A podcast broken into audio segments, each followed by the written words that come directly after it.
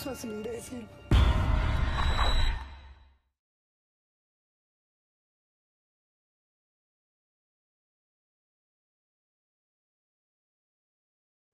Ahora sí, ¿cómo están? Eh, bienvenidos al sensacional Historia Mexicana. Este que les habla es un Chuy Campos muy contento, querida comunidad, que creen que nos fue de ultra, ultra lujo este sábado. Eh, el sábado estuvo muy chido. Le recuerdo para la banda que no sepa, pues qué chingados hacemos los sábados. Igual y dicen, este güey llora. ¿Qué anda haciendo los sábados? Bueno, pues eh, estamos dando los recorridos en el Fideicomiso, Fideicomiso Centro Histórico de la Ciudad de México. Estamos dando recorridos y bueno, pues la temática ha sido sobre crímenes. Estos tres que vienen, eh, el que sigue es el de Regina, han sido sobre crímenes, algunos pasionales, algunos sensacionalistas, pero la idea es llevar un poquito esta historia, ¿no? Esta historia de la transgresión que se le llama, llevarla pues a, a estos espacios, ¿no? La idea es esa, ¿no? Que, lo, lo, metamos ahí, ¿no? Y bueno, pues resulta que ha sido un exitazo, que comunidad, un exitazo. Uh, una cantidad de gente brutal, brutal, brutal. Déjenme ver si tengo este Seguro que tengo algo. Eh, permítanme tantito. A ver si tengo aquí el twister. Eh, yo creo que ahí se, ahí se, podría ver el Twitter. Acá lo traigo. Sí, aquí está. permítame un segundito para mostrarle las fotos. Porque la verdad estuvo, estuvo muy chingón. Estuvo, estuvo muy bueno. Y bueno, pues este. Pues yo, yo estoy que no me la creo, querida comunidad. Miren. A ver, ya está, ya está ahí agarrando. Ahí estamos, incluso ya estamos en, en, transmisión, pero también para la gente que no sepa, pues la transmitimos aquí. Y miren, acá andamos. Vea la cantidad dos, de gente. Tres. Contamos cerca de 200 personas las que nos acompañaron. Y, y, pues chidísimo todo. Miren nomás, qué locura de, de, de, de recorrido que nos aventamos. Estuvo, estuvo padrísimo. Y bueno, pues la neta, yo les recomiendo que vayan. Este, dentro de 15 días va a ser el de Regina. Nos vamos a aventar el de la calle de Regina. Y este, y se va a poner bien bueno. Es eh, segurísimo que les guste, pero vamos a ver, a hablar de temática sobrenatural, de temática este, que tiene que ver con lo criminal. Porque criminales y fantasmas se llevan bastante bien, querida comunidad, y por eso, por eso lo, llegamos. Voy, a, voy a, este, a saludar a la raza que anda por acá. Acá Winter León nos pone buenas noches a todos. Eh, hola, buenas noches a todos. Ah, espérenme tantito, pero todavía no tengo el. Ah, ya está. Ya, ya, ya puse el, ya puse el teléfono. Pero dije, no manches, no tengo el teléfono. Recuerde, Banda, que si quieren mandarme su audio de WhatsApp al 54, 55 74 67 36 43, pues este, yo encantado de la vida y del amor para escuchar sus relatos, ¿no? La idea es platicar un ratito y este, y bueno, pues escucharles, que ya saben que a mí lo que me gusta, lejos de leerle, que también lo, lo agradezco, pues la idea es escucharles. Acá me están eh, echando una llamadita, permítanme un segundito, quién sabe qué onda, este... Ah, ya me colgaron. Alguien me estaba hablando por teléfono, este, pero bueno, ahorita seguramente lo, lo, podremos pasar nuevamente. Acá nos ponen, este, buenas noches a todos. Eh, hola, buenas noches, me pone este José Genaro. Hola Chuy, eh, buenas noches, listo como cada domingo para disfrutar de este fabuloso programa. Buenas noches a todos. No olvides dejar tu like. Ya somos 4880. Sí, hombre, ya somos un montón de raza. Qué chido, muchísimas gracias. Recuerden que poco a poco vamos a estar eh, migrando a, a YouTube, ¿no? La idea es concentrar todo en YouTube para que el canal crezca, ¿no? Eh, de hecho, he tenido la asesoría de varios de, mis colegas, entre ellas las morras, las morras me han ayudado. Voy a prenderme un cigarrito, querida comunidad, les voy a enseñar para que vean que esto es mentira. Nada más los prendo y pues aquí están, ¿no? No me los acabo, porque luego me regañan. Y pues es que como que se me antoja con este clima echarme un cigarrillo. Incluso ya me dijeron, ¿no? Que, que, este, que me van a regañar y todo esto, pero no. Este, nos ponen acá, saludos a todos, como siempre un placer escucharlos, hola, buenas noches a todos, acá nos pone Rubicita, hola, bandita sensacional, hola, doctor Chuy presente con los entes, saludos desde San Luis Potosí, un abrazo, mi querida Rubicita, nos quedamos con un documento tuyo, ahorita lo pasamos, acá nos pone Ismael, eh, A ver, no, no deja. Ahí está. Eh, hola, muy buenas noches, Chuy Campos. Un gran saludo para todos ustedes desde la CDMX. Denise nos pone saludos desde Xochimilco, Doc. Gracias por el otro domingo de Sensacional. No se olvide el programa de los santos no reconocidos, porfa. Oye, sí, ya te lo debo. Ya tienes como un mes, ¿no? Que me lo pediste.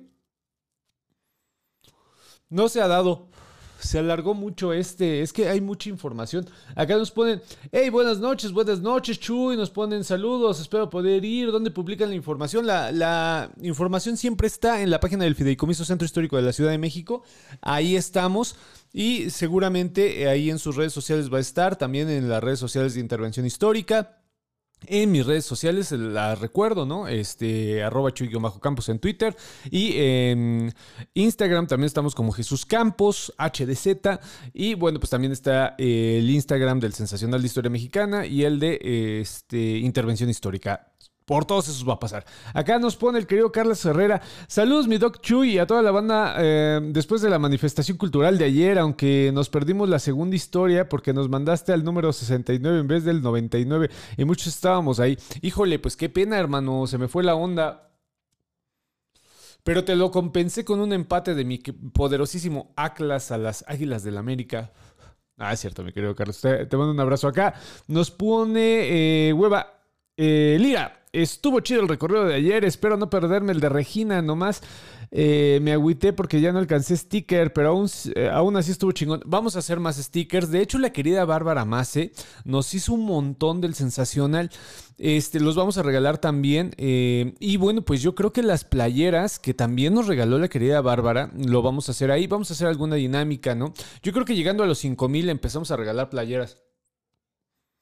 Estaría chido, ¿no? Acá nos ponen... Buenas noches, Chuy. Eh, buenas noches para todos. Buenas noches, Chuy. felicitaciones por el éxito en los recorridos. Este nos pone, estuvimos como mensos esperándolos en Donceles 69, me pone Aarón Montes, pero ¿no viste la manifestación de gente que hubo, mi querido Aarón? Fue una cantidad brutal de gente. O sea, eh, sin exagerarte, mi querido Aarón, eh, éramos unas 200 personas. O sea, para que te des una idea, sin exagerar, cuando estábamos ahí en, la Cámara de, Diputados, éramos como 200 personas. O sea, era imposible no vernos. Así de simple, ¿no? Pero bueno, este, también te mando un abrazo, hermano. Qué bueno que andabas por acá. Dice, ay, cabrón, qué chingón ver tanto un sabatino. Espero poder asistir. Eh, mi querido Bárcenas, pues ya te tardaste. Acá nos pone Sayuri Hachimoto. Miren qué buen nombre. Dice, hola, muy buenas noches. Hace mucho que no comento, pero siempre estoy en tus eh, vivos. Qué chido saludos desde el Estado de México. Ojalá pueda ir a uno de los recorridos. Cáiganle. Adoro tu trabajo. Muchísimas gracias. Cáiganle que se pone bien chingón. En serio se pone bien chingón. Echamos un desmadre como no tienen idea. Acá nos ponen, este, saludos, Doc. Se ve que se puso bien bueno el fideicomiso y cuarta parte de los relatos de tragedias y fantasmas y más las amorosas. Exactamente. Acá me ponen Noemí Hernández. Hola, buenas noches a todos. Saludos, Chuy. Felicitaciones por la presentación de ayer. Estuvo fantástico. Saludos, Chuy, y a todos los oyentes. Este, nos pone Juana eh, sí, Acá Ana Laura del Valle dice, eh, buenas noches, primera vez que me conecto, me encanta el programa, saludos desde mi Oaxaquita bonita, saludos. A ver cuándo nos visitas, Chuy, pues cuando me inviten, yo encantado. Aparte Oaxaca que tiene para aventar para arriba. ¿Cómo no le voy a caer, no? Está Toda Oaxaca está embrujada. Imagínate si no le voy a caer. Acá nos pone Ivette. Hola, buenas noches a todos. Lista eh, en la butaca para escuchar los relatos de la comunidad. Buenas noches a todos. Nos pone Juan Carlos Valencia Parra. Buenas noches. Nos pone Patsy. Es la primera vez que te veo por aquí. Un abrazo. Este, Simón, Patsy, si tú eres de las meras, meras petateras. Ay, qué rico mi, cafecito. Dice, buenas noches Chuy, bandita sensacional. La querida Morra nos pone, buenas noches Chuy, ¿vas a comentar algo de la, publicación del presidente? Pues por supuesto, mi querida Morra, gracias eh, a, la Morra, pues eh, me enteré, porque yo andaba en otras vainas. Ya les puedo contar, querida comunidad. Miren, este ya se logró, ya se hizo. Yo creo que ya está muy difícil que no se haga, entonces ya lo puedo contar. Eh, estoy muy contento porque voy a hacer junto con la querida Beca Duncan un libro sobre fantasmas y va a estar bien chido. Ya nos, eh, ya firmamos con la, con la editorial y lo más probable es que salga en octubre. Entonces yo estoy que me muero de felicidad. Estamos trabajando en este libro, un libro muy bonito, un libro dedicado a los niños. Va a ser un, un libro que este, seguramente les va a gustar. Espero que les guste y, bueno, pues estoy que no, que todavía no me la creo, querida comunidad, de que vamos a hacer este libro. Hemos trabajado muchísimo. La querida Bequita y, yo, pues hemos estado en chinga, en turbo chinga, pero este vale la pena, vale la pena porque va a ser un libro muy bonito, va a ser una editorial muy bonita. Ese sí me guardo el secreto. Es una editorial eh, importante, entonces, pues vamos a tener una pues una este, obra que va a llegar a muchos lados y estoy muy contento con ello. Y por eso ando como todo desvelado, todo flaco, cansado, ojeroso y sin ilusiones. No, bueno, con muchas ilusiones, ¿no? Este, y por eso no me enteré, pero la morra me mandó el mensaje, me dijo, güey, mira qué, bueno, no me dice así, me dice, morro, ¿qué onda? Mira, acá está, ¿no? Y, y ahorita le vamos a echar, este, montaña. Acá nos pone Charo Huitrón, Chuy, saludos a toda la banda, porfa, checa el WhatsApp, te veo eh, desde Tezuitlán, Puebla, fíjate qué bonito, Charo. Sí, ahorita lo checamos. Acá la doctora extraña dice, buenas noches, sensacional, ya estoy libre. Tú dices, ¿para cuándo? El de experiencia cercanas a la muerte o esquizofrenia para preparar material o algo. Me late, ultra late, doctor extraña. ¿Qué te parece si la próxima semana, ching suma, Jinx. Este lo hacemos, mi querida doctora extraña. Acá nos pone Rubicita. Doctor Chuy, tengo un relato que mi mamá me contó justo hoy donde un vidente develó un crimen. Esto le pasó a mi bisabuelo. Se lo mando en la semana. O si quieres ahorita, mándalo, mi querida Rubicita. Acá dice, buenas noches, hoy me despido... ¿Qué? Hoy me despido que mañana madrugo, pero en el alma estoy con ustedes. Nada, nada, nada más sin sustos. Abrazos a todos y excelencia, eh, eh, excelente nochecita. Acá Marielena Pedrosa dice, me gustó mucho el recorrido. Los polis que estaban ahí en la cámara pensaron que íbamos a tomar por asalto de lo tantos que éramos. Sí, mi querido Carlos, dice, espantaron. Acá Edgar nos pone buenas noches, buenas noches. Nos ponen acá. Claudia, qué gusto. Muchas felicidades, doctor Chuy. Eh, no soy niña, pero con gusto lo anexaré a mi biblioteca. Qué chido. Acá dice, wow mil felicidades, eh, doctor Chuy, por el libro. Espero, compraré dos. Ay, qué bonito. Dice, pues tú me avisas cuando salga el libro y yo le pido el mío, confirma. Acá el querido Mariño, querida comunidad, acá nos manda mensajes. Saludos, mi Chuy me pone, oye, mi querido Mario, pues estaría chidísimo. Ahorita te echo una llamadita. O, bueno, no, no sé, tú me, tú me mandas por mensaje si estás preparado o no. El querido Mario se va a incorporar conmigo en, eh, en el Sensacional y vamos a tener un, este, un nuevo proyecto. Tenemos un nuevo proyecto los miércoles que va a ser sobre historia random. Historia de esta que nadie cree que es historia, pero sí es historia. Y vamos a echar un desmadre como no tienen idea, porque el próximo miércoles, este miércoles, eh, vamos a grabar el primero que va a ser sobre el grupo Bronco. Así de güeyes estamos, entonces va a estar muy divertido, va a ser otra faceta, es otro tipo de, de, de comunicación la que vamos a armar, se va a poner muy chido, cáiganle. Acá nos pone este... Acá, qué genial, Chuy. Estamos eh, más que apuntados para el libro. Muchísimas gracias. Acá Maite dice: Hola, buenas noches de regreso por acá. Saludos, bandita. Elisa Mergarejo dice: Enhorabuena por el libro. Le haré difusión. Seguro que se venderá como pan caliente. Chonguitos que, que, que, sí. Acá mi hermosísima esposa me pone, hola, hola hermosa, ¿cómo estás? Acá nos pone de lujo en este nuevo proyecto, no se lo pierdan. Saludos a todos, jajaja. Ja, ja. Este es un amor. Mi, la querida Evita le mando un besote, que anda cuidando al bebo que anda enfermo. Acá nos pone, cuando salga el libro le hacemos presentación a Kennedy Domex, están más que invitados. Claro que sí. Bronco, una joya, sí, vamos, va a ser una joyota. Acá nos pone felicidades, yo lo quiero. Eh, excelencia será neta lo compraré. Sí, va a estar muy chido. Dice Mariño Chuy y con la Deep History. Exactamente, va a ser algo así, mi querido Pedro Bárcenas. Va a estar muy chido. Vamos a empezar a grabar el, el miércoles.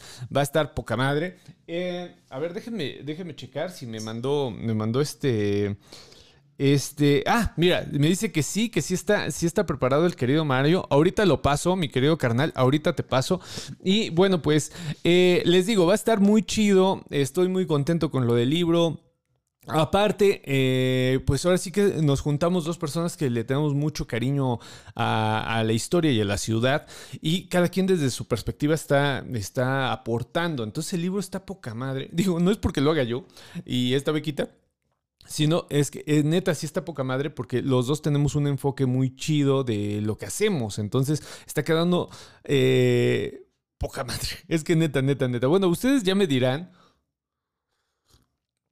Qué falta de lenguaje, querida comunidad. Me, dio un poquito de pena ahorita. Pero es que neta, me, gusta mucho cómo, cómo, está, cómo se está llevando este, este libraco. ¿No? Y bueno, pues eh, acá nos ponen eh, felicidades por el libro. Dice, convoqué a mi tía, mi hermano y mi mejor amigo para el recorrido de ayer. Y ahí los tuve 15 minutos parados en Donceles 69 mirando una casa random. Felicidades por el libro Dactar. Oye, querida, pero es que ¿sabes qué onda? Eh, yo creo que sí hubo una, un error ahí de logística porque neta, neta, neta.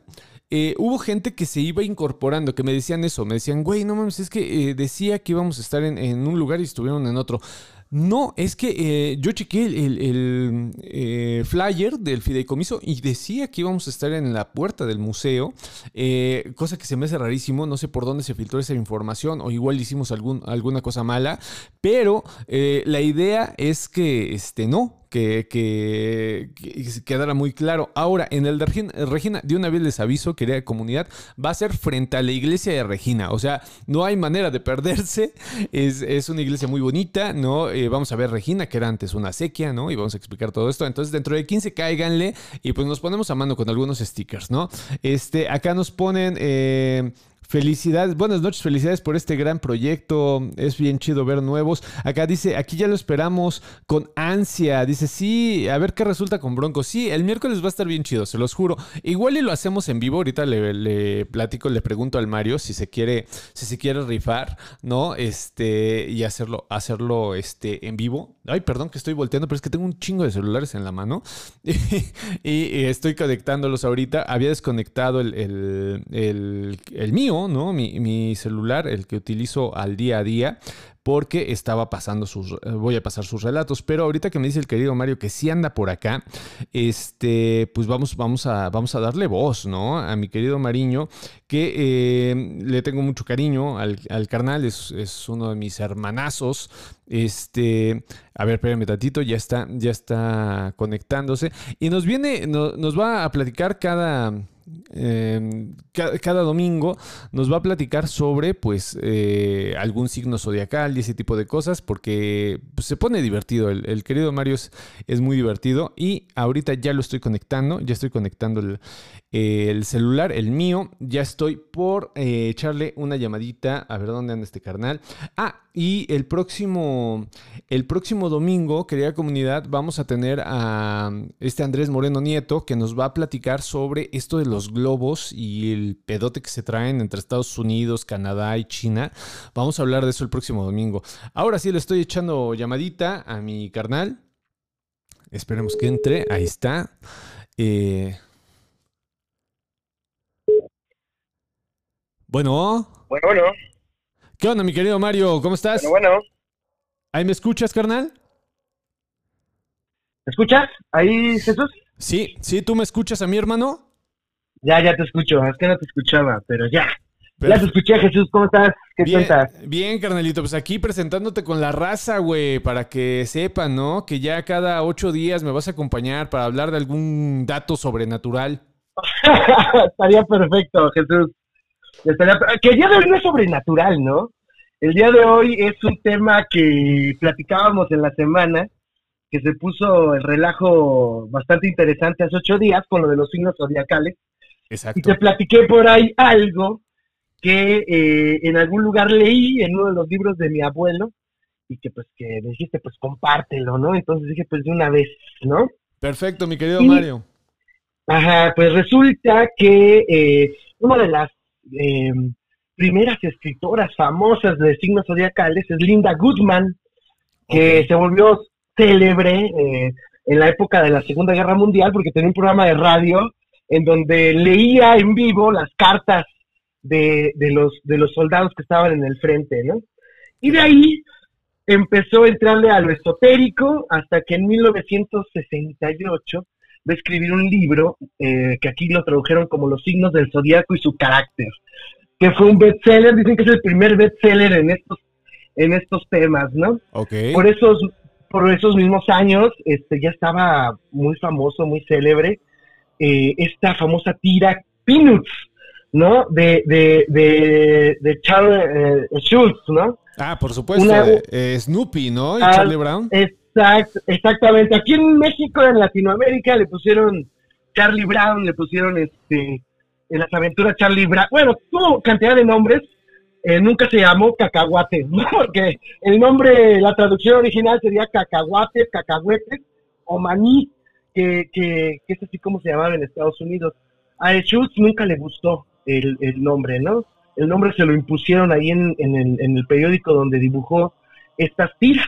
Ok. El chiste de esto es que Linda Goodman, esta este, escritora de, de los signos zodiacales, pues va a tomar eh, estos, estos personajes de, de, bueno, ella tiene la teoría de que Schultz se basó en los signos zodiacales para darle personalidad, para darle carácter a los personajes de la tira cómica, No ¿no? me digas, güey, ¿en Sí, serio? güey.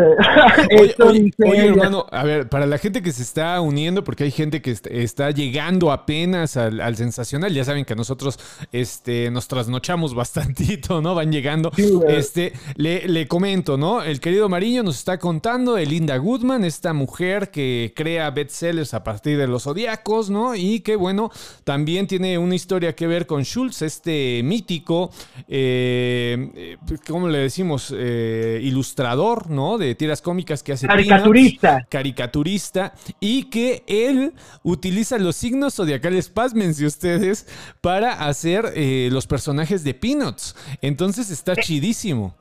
en algún momento lo llegó a comentar esta, esta Linda Goodman. Inclusive propone algunos signos zodiacales para los personajes. No sé si conozcan la serie, la verdad es que es una de las este, pues, caricaturas más famosas de la cultura pop. emblemática, claro.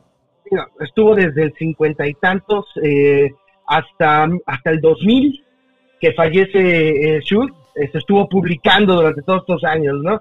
Y bueno, aquí en México, pues hay una enciclopedia infantil muy famosa que también ilustró Schultz, la tradujeron en español. Eh, aquí, pues también se tradujeron las películas. Y en el 2015 hubo una película, pues ya animada, eh, pues bastante moderna, ¿no? Claro, la claro. animación. Claro, sí. Y bueno, Salió en Apple Ajá. TV esta, esta película, una película muy bonita que saca en exclusiva la plataforma de Apple TV, ¿no? Pero ya nada que ver con el Schultz de, las, eh, de los periódicos, mi querido Mario, ya un Schultz renovado, ¿no? Con unos eh, dibujos que se ve a leguas que están en otro canal de lo que hacía el querido, el querido Schultz. ya, ya son tridimensionales. Claro. Sí, sí, sí. ya son tridimensionales. Pero bueno, el chiste de esto, y lo que platicábamos en, en- en la semana, es que Linda Goodman comenta que, pues sí, efectivamente utilizó los signos zodiacales para darle personalidad a los personajes. No sé qué tanto sea de cierto esto, pero me parece muy interesante. Por ejemplo, Charlie Brown, el personaje principal de la tira cómica, es evidentemente Libra, escribe, ¿no? Es bueno por naturaleza, eh, un, po- un poco melancólico, ¿no? Y eh, es el amigo que todo mundo quiere tener. en ¿Qué tal, eh? Qué chido, güey. Charlie Brown Sí. es Libra, ok, ok, ok. Con razón Libra, siempre me ha Libra. caído muy bien, güey. Ese desencanto por la vida, güey, siempre me fascinó de Charlie Brown.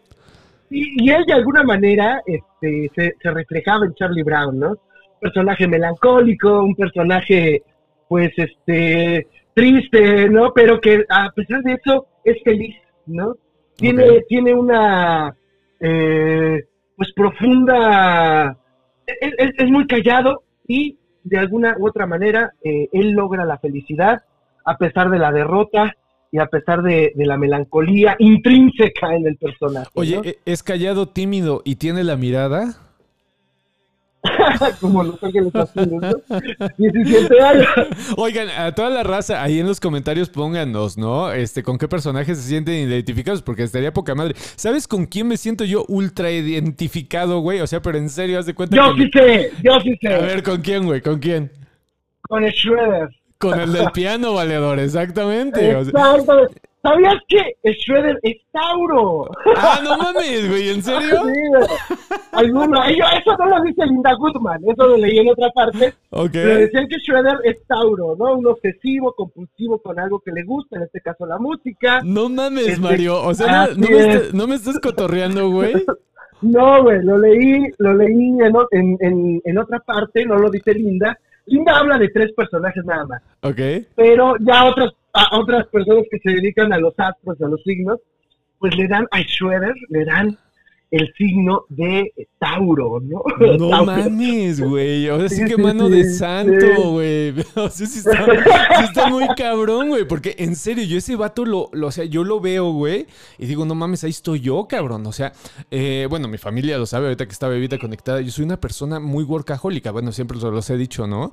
Y Pero este, obsesivo, y obsesivo compulsivo. Exacto, güey. O sea, si hay ruido, eh, para mí es el mi peor enemigo es el pinche ruido, güey. O sea, siempre y me identificaba mucho con ese güey porque ya ves que siempre estaba tocando el piano y siempre llegaba alguien, güey, a platicar con él, ¿no? Y ese güey así como que no mames, güey, cállate porque yo estoy practicando, ¿no? Y, y trataba de todas las maneras de cortarlo, güey, pero no, no pasaba, güey.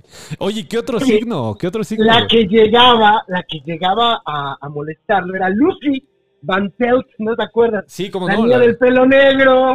Este, ella, por ejemplo, pues estaba enamorada de, de- del, del pianista, ¿no? De Schroeder. Y. Lucy Van Pelt nos dice Linda Guzman que ella nos invita a jugar, ¿no? Y ella está jugando con los personajes de Charlie Brown.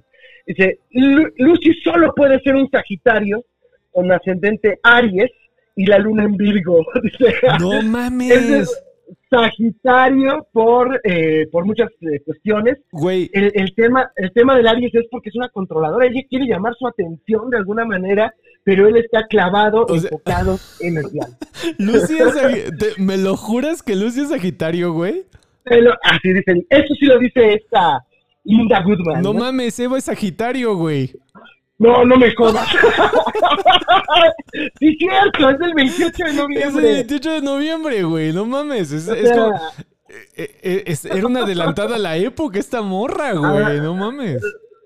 sí, oye, qué curioso, ¿no? Pero su relación es un poco extraña. Ahí, este, los invitamos a, a ver las tiras, las películas, ¿no? De, No mames. de, de, de Querida comunidad, esto, esto, aunque sí estuvo planificado, ¿no? Que Mario llegara a intervenir. Yo no sabía, ah, le- les he de, de, de- de confesar, yo no sabía el pinche contenido que traía este cabrón, ¿eh? O sea, yo le dije a mi querido Mario, ¿sabes qué? Pues vamos a, vamos a hacer este, esta pequeña cápsula y yo ni sabía que Schroeder era Tauro y que Lucy era Sagitario. No mames, qué locura, güey. Y yo no lo asocié con Eva por alguna razón hasta ahorita que tú lo, lo asociaste. ¿no? Órale, qué locura, güey. A ver, síguele, güey. Es- tenemos es tenemos un Aries.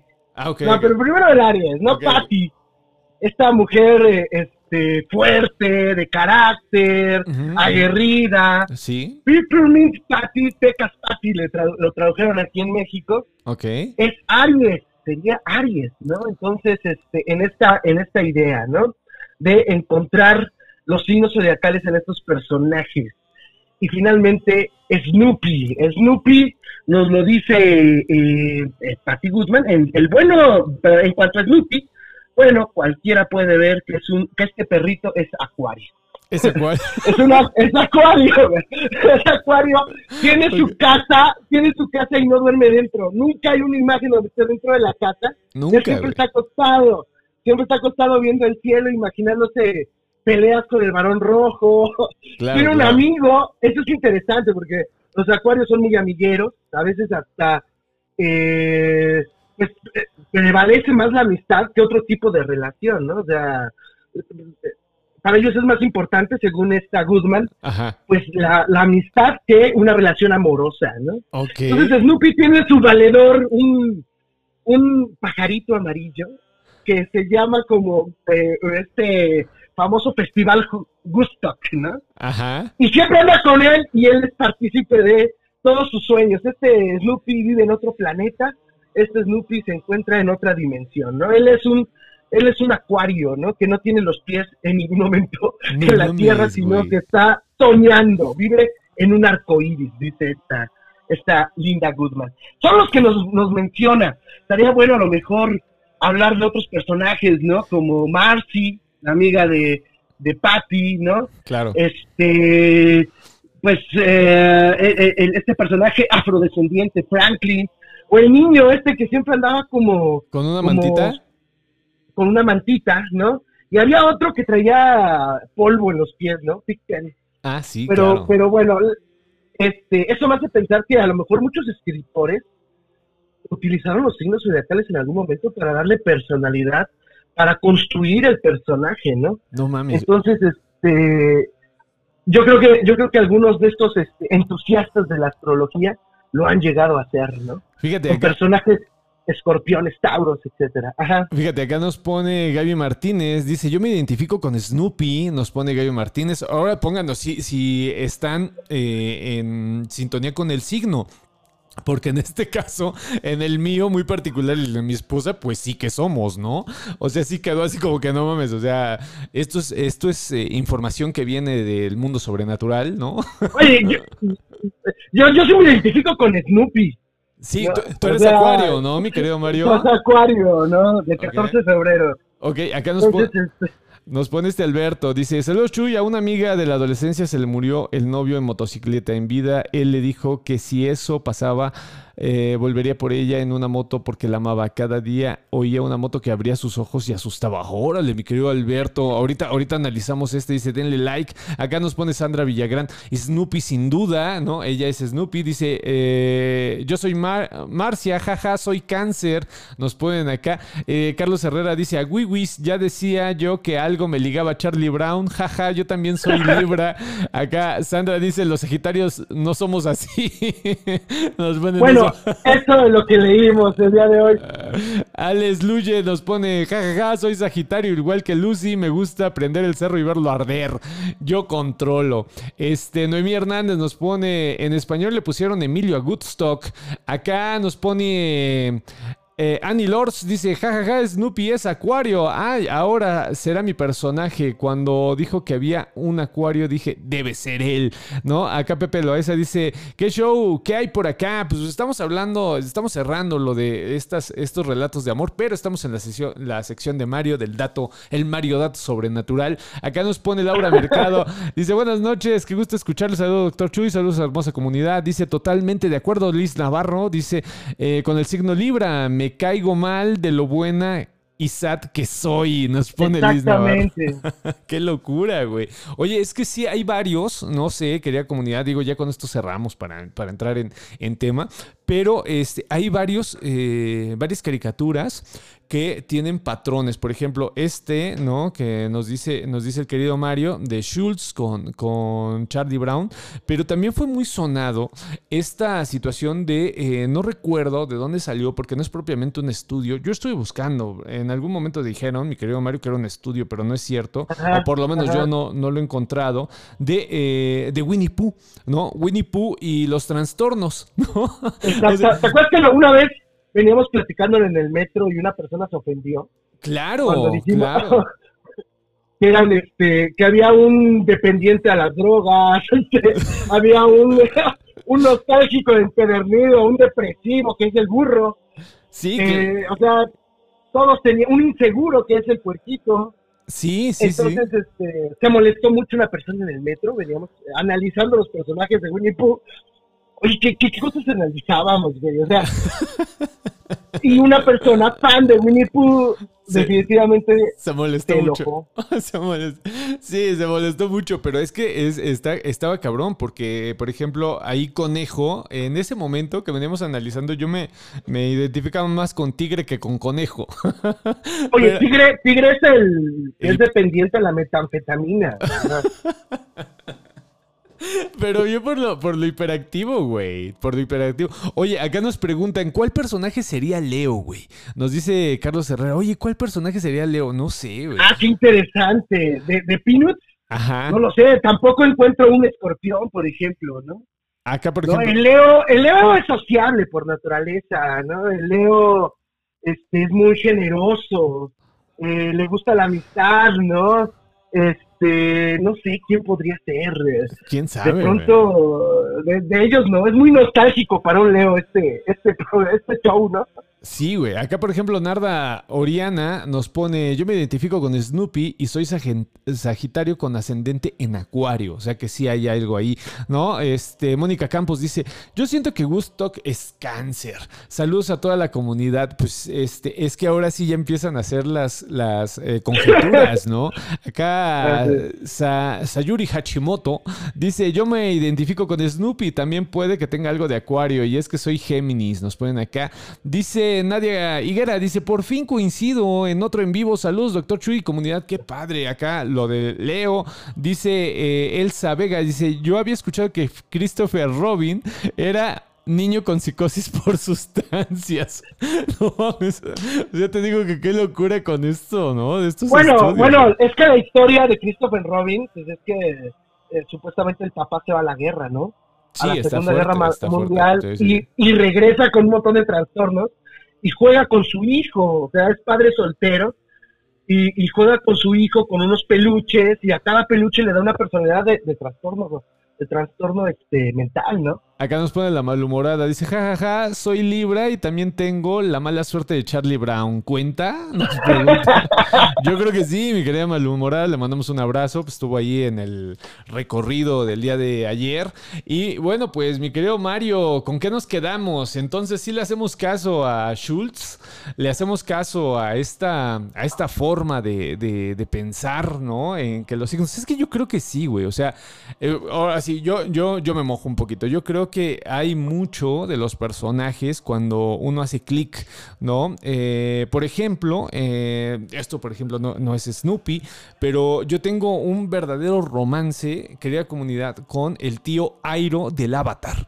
O sea, yo cuando veo al tío Airo, digo, no mames, o sea, yo quisiera ser de viejito como ese güey, ¿no? O sea, porque eh, el vato tiene mucha tranquilidad, trata de ser, vamos, o sea, es como una especie de buen pedo, güey. Y este, eso habla también un poquito de tanto de lo aspiracional como de eh, lo que uno proyecta, ¿no? Eh, entonces yo creo que sí está, es válido, ¿no? Meterse un poquito en esta, en esta dinámica que pues, ya ven que no falta el güey que dicen, ah, pues es que esto no es científico, que la chingada. Pero yo creo que sí está, está padre verlo de esa manera. ¿Tú con qué te quedas, mi querido Mario? Pues yo creo que es, es que ayer lo platicábamos, ¿no? Hay cosas que son muy curiosas. eh, tú lees algunos de las de los de los elementos que componen los signos, de la forma en cómo se comportan, y hay curiosidades. Yo digo, en verdad los tauros son como mi mamá, ¿no? El hombre tauro como tú, o por lo menos en algunos en algunos momentos, son como unas curiosidades. De entrada es un gran tema de conversación. O sea, Sí, siempre hablar de estos temas, este, Rompe. Sí, sí son, exactamente. Yo creo que eh, en una de esas puedes jugar, agarrarte un par de signos, construir una historia con estos, con estos este, cualidades de los signos, defectos de los signos, para poder hacer personajes. Creo que muchos lo han hecho y no dudo que Schultz lo haya hecho, ¿no? Oye, pues te, te voy a dejar una tarea, cabrón. Te voy a dejar una tarea. A ver, que- dime.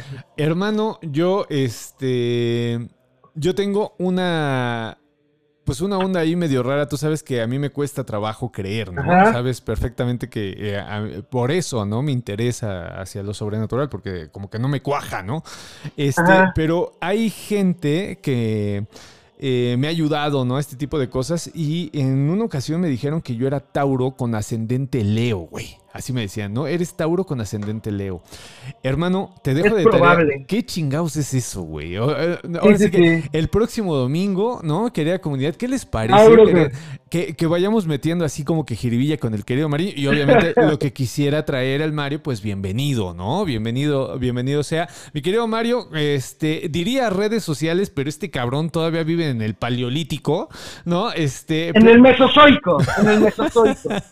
Este, pero propio, eh, próximamente va a estar mi querido Mario. Les decía el miércoles, vamos a participar ya en nuestro primer basurero de nostalgia junto con Levita. Oye, por cierto, por cierto, José Guadalupe Esparza es Libra, güey. no mames. Es Libra, por eso a todo el mundo le cae bien, güey. Me, me estás diciendo que el creador de libros tontos, güey. Es Libra, de- del 12 de octubre, güey, del Día de la Raza. Es una canción, es una canción muy libra, güey. ¿Estás de acuerdo que, que libros Que no quede huella, que no quede huella que me dices, Libros tontos. Libros tontos, güey. Este, sí, por ejemplo, no es muy libra cantar con zapatos de tacón, pero libros tontos sí es muy libra, güey, cantar, ¿no? Es que esa la compuso Choche. Esa la compuso Junto con el sheriff de chocolate. Junto con el sheriff de chocolate, güey. Este, no, oye, mi querido Mario, pues muchísimas gracias, carnal. Vamos, a estar, vamos a estar ahí. Oigan, y también hay que este, obligar a Levita que ya haga su podcast de, de sociedad colonial, ¿no? Estamos ahí echándole este para que, para que se diversifique el canal. Y bueno, pues ahí, ahí pónganle los comentarios a Levodia. Ya es tu pinche podcast de sociedad colonial que vaya que le sabe. Mi querido Mario, te mando un abrazo y pues estamos en contacto. A todos. Un abrazo. Hasta luego a todos. Bye bye. Bye, bye, bye. Bueno, pues ese fue el querido Mariño, querida comunidad. Este, pues mi carnalazo, ¿no? De la escuela, junto con el querido Juancito, ¿no? Este, varia banda que nos juntábamos y que pues hacíamos este tipo de, de, cosas eh, muy de la ENA, querida comunidad, éramos muy de la ENA en esto, ¿no? De que platicábamos. Ahora sí vamos a meternos. Ah, pero antes, querida comunidad, antes de empezar con este último momento, ahorita nos están poniendo, este, Suriel López dice que que, leamos, que, escuchemos su anécdota. Claro que sí lo vamos a escuchar, no te preocupes. Pero antes de eso, Vamos a poner lo del, lo del peje, ¿no? Que se nos va a ir. Esta situación de que, este, les voy a poner en, la, en pantalla, ¿no? ¿Qué pasó? ¿Qué pasó con esto del peje, no? les comentaba que la morra me mandó, me dijo, güey, mira, chécate esto que es material para el sensacional. Y este, me mandan esto, ¿no? Eh, pone el querido pejecín, dice, hace tres días, al parecer, eh, de una luche, eh, otra de Diego Prieto, es una espléndida escultura prehispánica todo es místico. Y pone el peje en sus redes, pues esto que según él en ese momento, pues es una luche y del otro lado, pues al director de Lina, ¿no? Este, que pone este aluche, pero pues ya en motivo escultórico, ¿no? Este, vamos, un, vestigio prehispánico, ¿no? Y lo pone el querido PGT, eh, eh, se quitó, ahí está. ¿no? Lo pone y obviamente, pues al ser este, el pejecito, pues todo mundo se le, se le va el cuello, ¿no? Porque este, esta, esta imagen pues, eh, pues ya tiene unos ayeres, querida comunidad, ¿no? Esta imagen de eh, que en un momento se presentó como bruja, ¿no? Eh, si mal no recuerdo, la primera vez que sucede esta, esta foto, pues estuve haciendo el, searching, la investigación, es en Tamaulipas y después pasa a Nuevo León. es decir, que hay una migración, ¿no? De esta imagen, una imagen bastante interesante de estudiar, ¿no? Porque pues obviamente si tiene forma de ser sobrenatural, natural. Y bueno, pues acá al, pejecito pues se le fue, ¿no? A nuestra cabecita de algodón. Se le va como que eh, eh, checar, ¿no? Las fuentes, digo, no es historiador, pero debiera, ¿no? Alguien de decirle, señor Peje, ¿qué cree que, pues, no, pues, este, no es, ¿no? Y bueno, pues le hicieron mucha burla, ¿no? De esta situación de, de la luche. Eh, bueno, la anécdota pues es súper chusca, ¿no? Yo estoy de acuerdo en eso, ¿no? Es ultra chusca, ¿no? Que diga el peje, no, pues es que hay una luche y que no cheque las fuentes, ¿no? Pues era una, era una este, imagen ya antigua. Pero por otro lado, quería comunidad, y bueno, pues es lo que yo quería contar, eh, no está tan disparatada esta situación porque eh, recordemos que ha, habido incluso relatos aquí, recuerdo uno del querido Ismael Crespín, en donde eh, cuando se está haciendo daño a la naturaleza, comienzan los relatos sobrenaturales de aluches, eh, que están tratando de salvar el espacio, eh, en este caso selvático, y empiezan los relatos, las tradiciones orales. Entonces, se me hace, o sea, interesante en el sentido de que todo el mundo se fue con, ay, es que la foto no. No, yo me voy más allá. La, foto no importa, es que está hablando de eh, lo que en las comunidades eh, se cuenta. O sea que cuando hay este tipo de eh, intromisiones a los espacios sagrados, como son los espacios selváticos, pues empiezan estos relatos. Son muy conocidos los de puentes, ¿no? Por ejemplo, empiezan a hacer los puentes y hay infinidad de relatos en donde los aluches o los los chaneques o estos seres que nosotros podríamos llamarles eh, desde nuestro eh, occidente eh, elementales, empiezan a surgir, ¿no? Empiezan a decir, ¿sabes qué? Es que se apareció, es que no dejaron hacer la construcción y los más radicales, que son los que piden una especie de sacrificio, ¿no? Que es cuando mueren los trabajadores que están en obras, ¿no?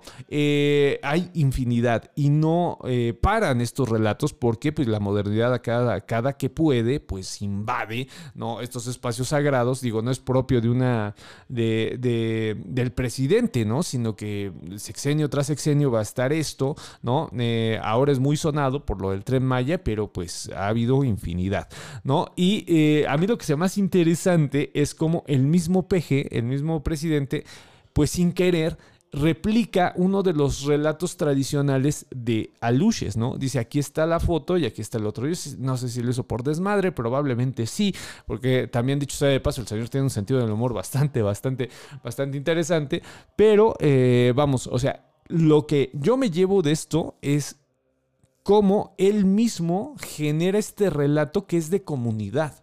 Ahora, hay gente que solamente se va con la foto. No es que la foto es fake, no es que, o sea, sí, está chido, pero hay otras formas de entenderlo, ¿no? Y esta forma que yo les eh, propongo es una forma que respeta los miedos y eh, lo sagrado que tienen las comunidades.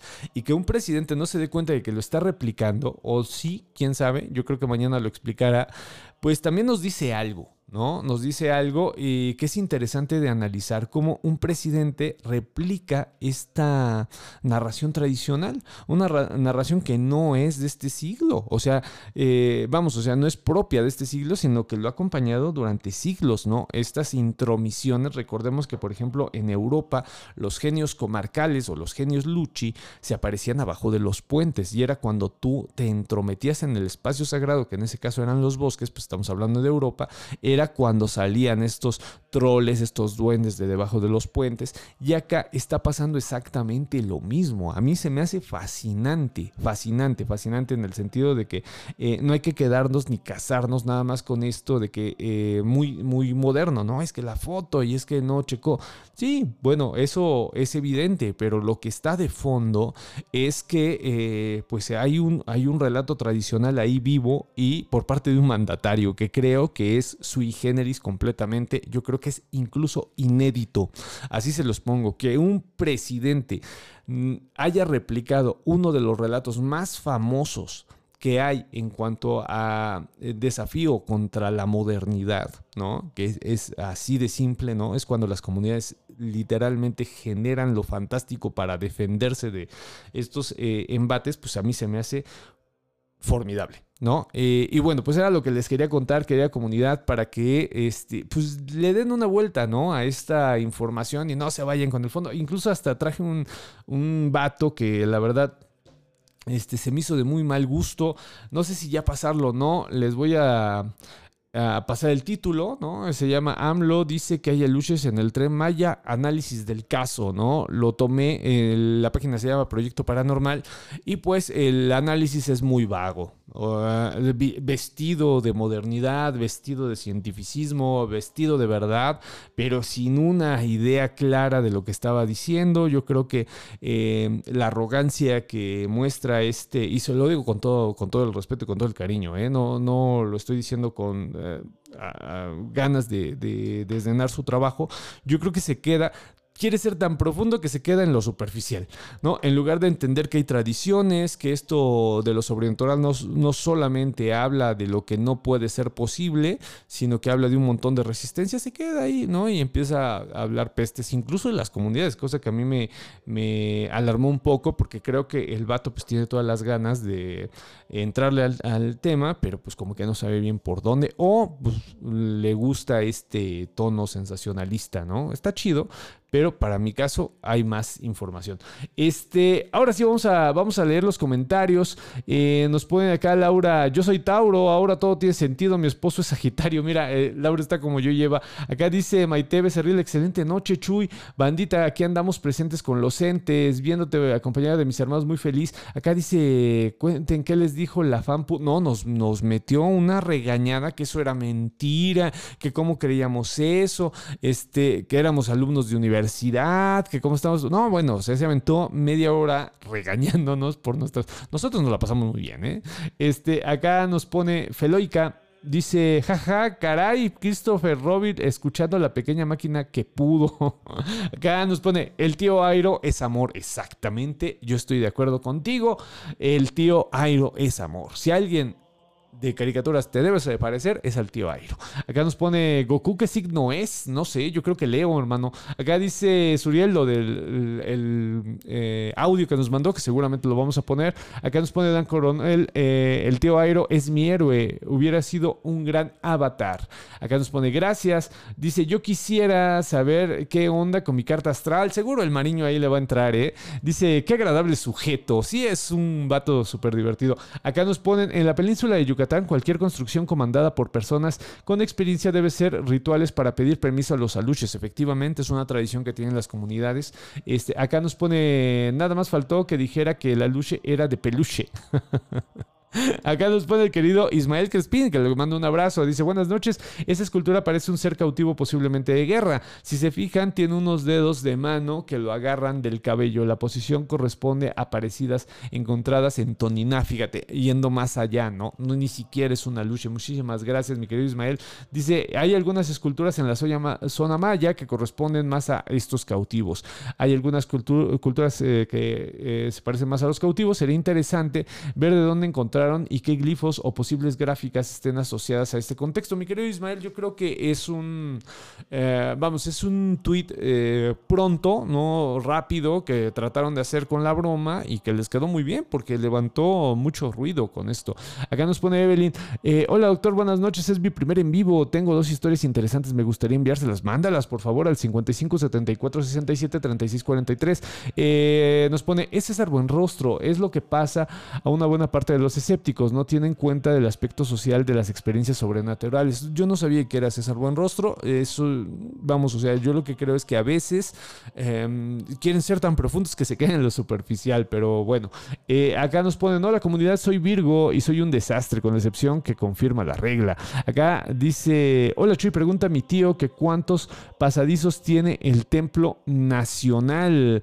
Eh, me, me imagino que te refieres al templo mayor y bueno, pues no sé muy bien bien. Es una leyenda urbana, mi querido Suriel, que eh, tiene este, túneles secretos junto con la catedral, pero vamos, o sea, comprobados no hay muchos, ¿eh? O sea, no, no me atrevería. Lo que sí hay son etapas de construcción, ¿no? Hay, hay varias etapas de construcción en eh, el Templo Mayor y bueno, pues eh, lo que la gente comenta que son pasadizos, pues es el, drenaje del porfiriato, ¿no? Es en gran parte lo que la gente piensa que es, este, que es eh, un pasadizo. Ahora, eh, no quiero decir que no haya pasadizos, ¿eh? hay una historia ahí muy importante de los pasadizos, de los, estos túneles secretos, ¿no? Que forman parte del imaginario nacional, pero en el caso de Templo Mayor, si te referías a eso, mm, es el drenaje, lamento decírtelo, y es del porfiriato. ¿No? Esa es la, información. Ahora sí, querida comunidad, ya terminando esto, vamos a entrarle a los eh, relatos que tenemos. Recuerden que si tienen algo que mandar, mándenlo, lo escuchamos, no hay ningún problema. Acá vamos a, vamos a darle porque este, uy, aquí me mandaron bastantes. Mira, aquí hay uno, lo voy a leer, no me lo manden en audio. Dice, ahí te va mi relato. Pero no viene tu nombre, querida. Acá dice Charo Buitrón, claro, dice, eh, me presento, me llamo Charo Buitrón, te escribo desde Teciután, Puebla, no tiene mucho que encontré tu canal y quiero eh, decirte que me encantó, no me lo perderé nunca más. Acá nos pone una foto, ahorita la mandamos al grupo de Telegram, quiero mostrarte una foto que tomé en el 2014, es un rostro en una puerta. Ojalá lo puedas distinguir. Nos ponen acá.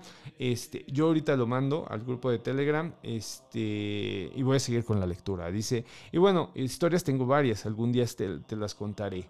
¿No? Eh, ahí te va mi relato, nos pone. En el 97 comencé a andar con un joven y murió en el 2001, pero un día antes de morir me llamó por teléfono para agradecerme el tiempo que había pasado con él, que siempre lo apoyaría, etc. A mí me dolió terrible su muerte y me pasaron cosas curiosas. Sentía como se sentaban en mi cama y justo cuando escuchaban la canción que oímos por última vez se me apagaba mi grabadora. ¿Qué tal? Dice, eh, pero lo que más recuerdo es que un día lo soñé y me parecía que iba a pasar por mí a donde siempre, o sea, a la uni. Pero justo cuando me iba a subir a su coche, mi mamá me despertó. Me dijeron que si hubiera subido al carro, hubiera muerto, ya que efectivamente venía por mí, nos dice la querida Charo Huitrón desde Tezuitlán, Puebla. Ahorita mandamos las fotos. Esta eh, historia la tocamos de una manera mucho más eh, complicada con la querida Feni el domingo pasado, ¿no? El domingo pasado nos contó algo, algo fuerte y acá pues es una manera mucho más amable, ¿no? Pero de todas maneras sigue estando una especie como de acecho, ¿no? Esta situación de que está inconclusa la relación y que a partir de esa eh, ausencia de despedida, de no cerrar bien lo que fue el espacio que vivieron juntos, pues termina en este espectro, en esta, en esta forma de manifestación que es muy común, yo insisto, eh, vamos, es, un relato que se encuentra bastante, o sea que hay varias personas, mi querida Charo, que han pasado por esto, ¿no? Eh, y bueno, esto del carro, pues sí, o sea, da todo el sentido pensar que eh, te quería llevar, pero también, eh, a mi forma de ver, también se puede eh, analizar como que como no se cerró la relación, pues todavía se pide, ¿no? El inconsciente como que pide tiempo, ¿no? Para despedirse. Quizás era eso, ¿no? Buscar un espacio para despedirse. No hay que clavarse siempre en lo fatal, ¿no? Sino que hay que pensar que en ocasiones el sueño nos brinda la oportunidad de despedirnos de manera correcta. Eh, ya lo he dicho, lo vuelvo a decir. Eh, Tomás de Aquino, en la tradición cristiana, habla de que las manifestaciones en sueños son reales. En la mayoría son, son eh, espacios donde se puede dar el lugar de lo sobrenatural. Es una de las muchas formas de pensarlo. Y a mí me gusta mucho, por eso lo cito tanto, porque creo que a veces la despedida cuando se da en sueños hay una suerte de desilusión de, híjole, estaba dormido y por eso ocurrió eso. Yo creo que hay que reenfocarlo. Eh, es decir, que eh, te está dando el mismo cuerpo te está dando la posibilidad de cerrar el espacio. Dime qué eh, más sabiduría le puedes pedir a, la mente que esa, ¿no? De decir, ok, pues eh, ahí va una vez más esta oportunidad de, sanar esa herida. Entonces yo creo, mi querida Charo, que, eh, está chida esa lectura, ¿no? Que te dicen, pues es una lectura que también se habla desde el cariño, pero también está esta, que es la posibilidad de despedirte, ¿no? Eh, a mí me ha pasado dos veces, una con mi hermana Ana. Eh, algún día les contaré la historia de mi hermana. Mi hermana muere, muy joven y eh, yo estuve muy mal. De hecho, el, momento más difícil de, mi vida lo pasé con ella. O sea, fue, fue algo terrible lo que pasé con Anita y por eso le tengo un especial cariño a mi hermano mayor, al cual le mando un abrazo si anda por ahí el cabrón, este, porque pudo hacer lo que yo ya no pude. O sea, yo hubo un momento en donde me rompí completamente, yo ya no pude seguir adelante, eh, temía completamente enfrentarme con lo que viví, o sea, yo viví una, una cosa muy traumática que era comunidad, eh, nada comparado con lo que vivió mi hermano mayor, ¿eh? eso sí, yo no estaba muy preparado en ese momento y este, pues mi hermano salió al quite. La cuestión es que durante muchos años yo me culpé de no haber tenido el valor de, de ayudar a mi hermano ¿no? Y em, en una ocasión la sueño, eh, era Navidad, estaba en el sillón y estaba muy contenta comiendo. Si alguien he visto que le causa felicidad la comida es a mi hermana. En paz descanse. Mi hermana comía y era la persona más feliz del mundo, ¿no? Cuando nosotros no queríamos comer, porque mi mamá este, nos hacía algo que no nos gustaba la mayoría, todos carnívoros, imagínense, yo ahorita ya soy vegetariano, pero en ese entonces era carnívoro, este, eh, Anita se lo comía, ¿no? Y este, la vi comiendo, la vi muy contenta, la vi sentada, le, le dije, pues es que tú estás muerta, ¿por qué estás aquí, no? Y me dice, pues yo vine a estar con ustedes en Navidad. Y me dio mucho gusto. Yo no soy una persona, mis hermanos, si me están escuchando, lo, corroborarán. Yo no soy una persona de abrazos ni de besos. Ni o sea, yo soy, incluso soy tosco. Eh, y en esa ocasión me dio unas ganas tremendas de abrazarla y no la abracé. ¿no? Me quedé con esas ganas, pero cuando desperté sentí bonito. Porque dije, no, es que chingón, ¿no? Haberme despedido de mi carnala, ¿no? Eh, y ahí fue cuando se me ocurrió esto, que te estoy contando, mi querida Charo, ¿no? Y la segunda fue con mi papá. ¿no? Este, ya les contaré en otro momento para darle paso a los siguientes relatos, pero también me puedes eh, despedir de esa manera. Entonces, eh, en conclusión, mi querida Charo, hay que pensarlo de esa manera, no hay que pensarlo solamente en este aspecto de que, ay, me va a llevar, sino que también en el aspecto de que muy probablemente este, te están dando la oportunidad de despedirte y eso es eh, único, ¿no? acá nos ponen... Dice Emanuel, hola Chuy, buenas noches, qué chido estuvo ayer el centro, qué chingón que te gustó hermano. Acá Armando Gómez dice, me parece que la escultura que representa una mujer sometiendo un cautivo se identificaría como una mujer, ya que los detalles de la ropa, eh, huesos cruzados y el cráneo es muy común entre los textiles femeninos. Fíjense, ya vamos profundizando en esta imagen que este, ponen en el tweet. Yo insisto, es un tweet descuidado, es un tweet hecho... Eh, pues para hacer la broma. Al parecer lo que están haciendo es, tirar desmadre, ¿no? Este, acá nos ponen eh, mi primer vivo, Jay, saludos desde California, saludos desde Sonora, voy llegando. Hola comunidad, un poco tarde, pero es que estaba escuchando un episodio pasado del canal, pero los escucharé completo mañana. Qué chido, nos pone a Charo. De hecho, pues no me dio miedo, ni mucho menos. Años después lo volví a soñar y le preguntaba si estaba bien y me dijo que sí, que estaba feliz y fue la última vez que lo soñé. Fíjate, esta situación, esta cualidad que tiene la gente luego de, de lograr contactar varias veces con la persona, híjole, yo les tengo una, una envidia de la, de la mala, porque a mí no se me da, ¿no? A mí no se me da esta, esta situación. Ahora, acá nos ponen eh, otro Ah, ok, ok, ok. Es el nuevo, es el nuevo que nos llega. Hola Chuy, ¿cómo estás? Soy la que te manda el comentario en YouTube. Te voy a contar mi anécdota. Yo tenía un año como por ese tiempo. Estaba con mis padres. Yo estaba dormido en mi cuna. Cuando mi mamá escuchó que mi papá me estaba hablando según a mí. Vio un niño mi papá que estaba en una silla. Una silla mesodera que tenemos en mi cuarto. Okay. Porque mis padres dormían conmigo. Era un cuarto así solo un cuarto grande. Yo estaba dormido en mi cuna. Mi mamá oyó a mi papá hablarle a un niño que se parecía, bueno, que se parecía a mí y a como de mi. Y mi papá dijo, Tania, así se llama mi mamá, Tania, háblale al niño, porque está en esa silla jugando con los carritos. Y mis, mis padres se me empezaron a hablar, hasta que mi mamá revisó mi cuna y vio que sí, yo estaba ahí en mi cama, hijo. Y le dijo a mi papá, oye, pero el niño está aquí. Y los abrazaron. Y mi papá, pues, le, mi mamá empezó a rezarle. Y mi papá le estaba hablando al niño, porque mañana se tienen que ir a trabajar. Y después de eso, bueno, a la mañana siguiente, mi padrino empezó a escuchar como cadenas, que se moviendo cadenas. Nosotros estábamos fuera de casa en ese momento. Mi padrino, chico, que así se llama, empezó a escuchar que se movían cadenas en mi cuarto y en nuestra casa. Cuando llegó mi mamá, le dijo que se, que se oían que se estaban arrastrando cadenas. Entonces mi mamá se quedó como que muy impactada porque no había nadie en la casa. Ellos se fueron. Y pues no sé qué pasó después porque ya no me quiero contar más.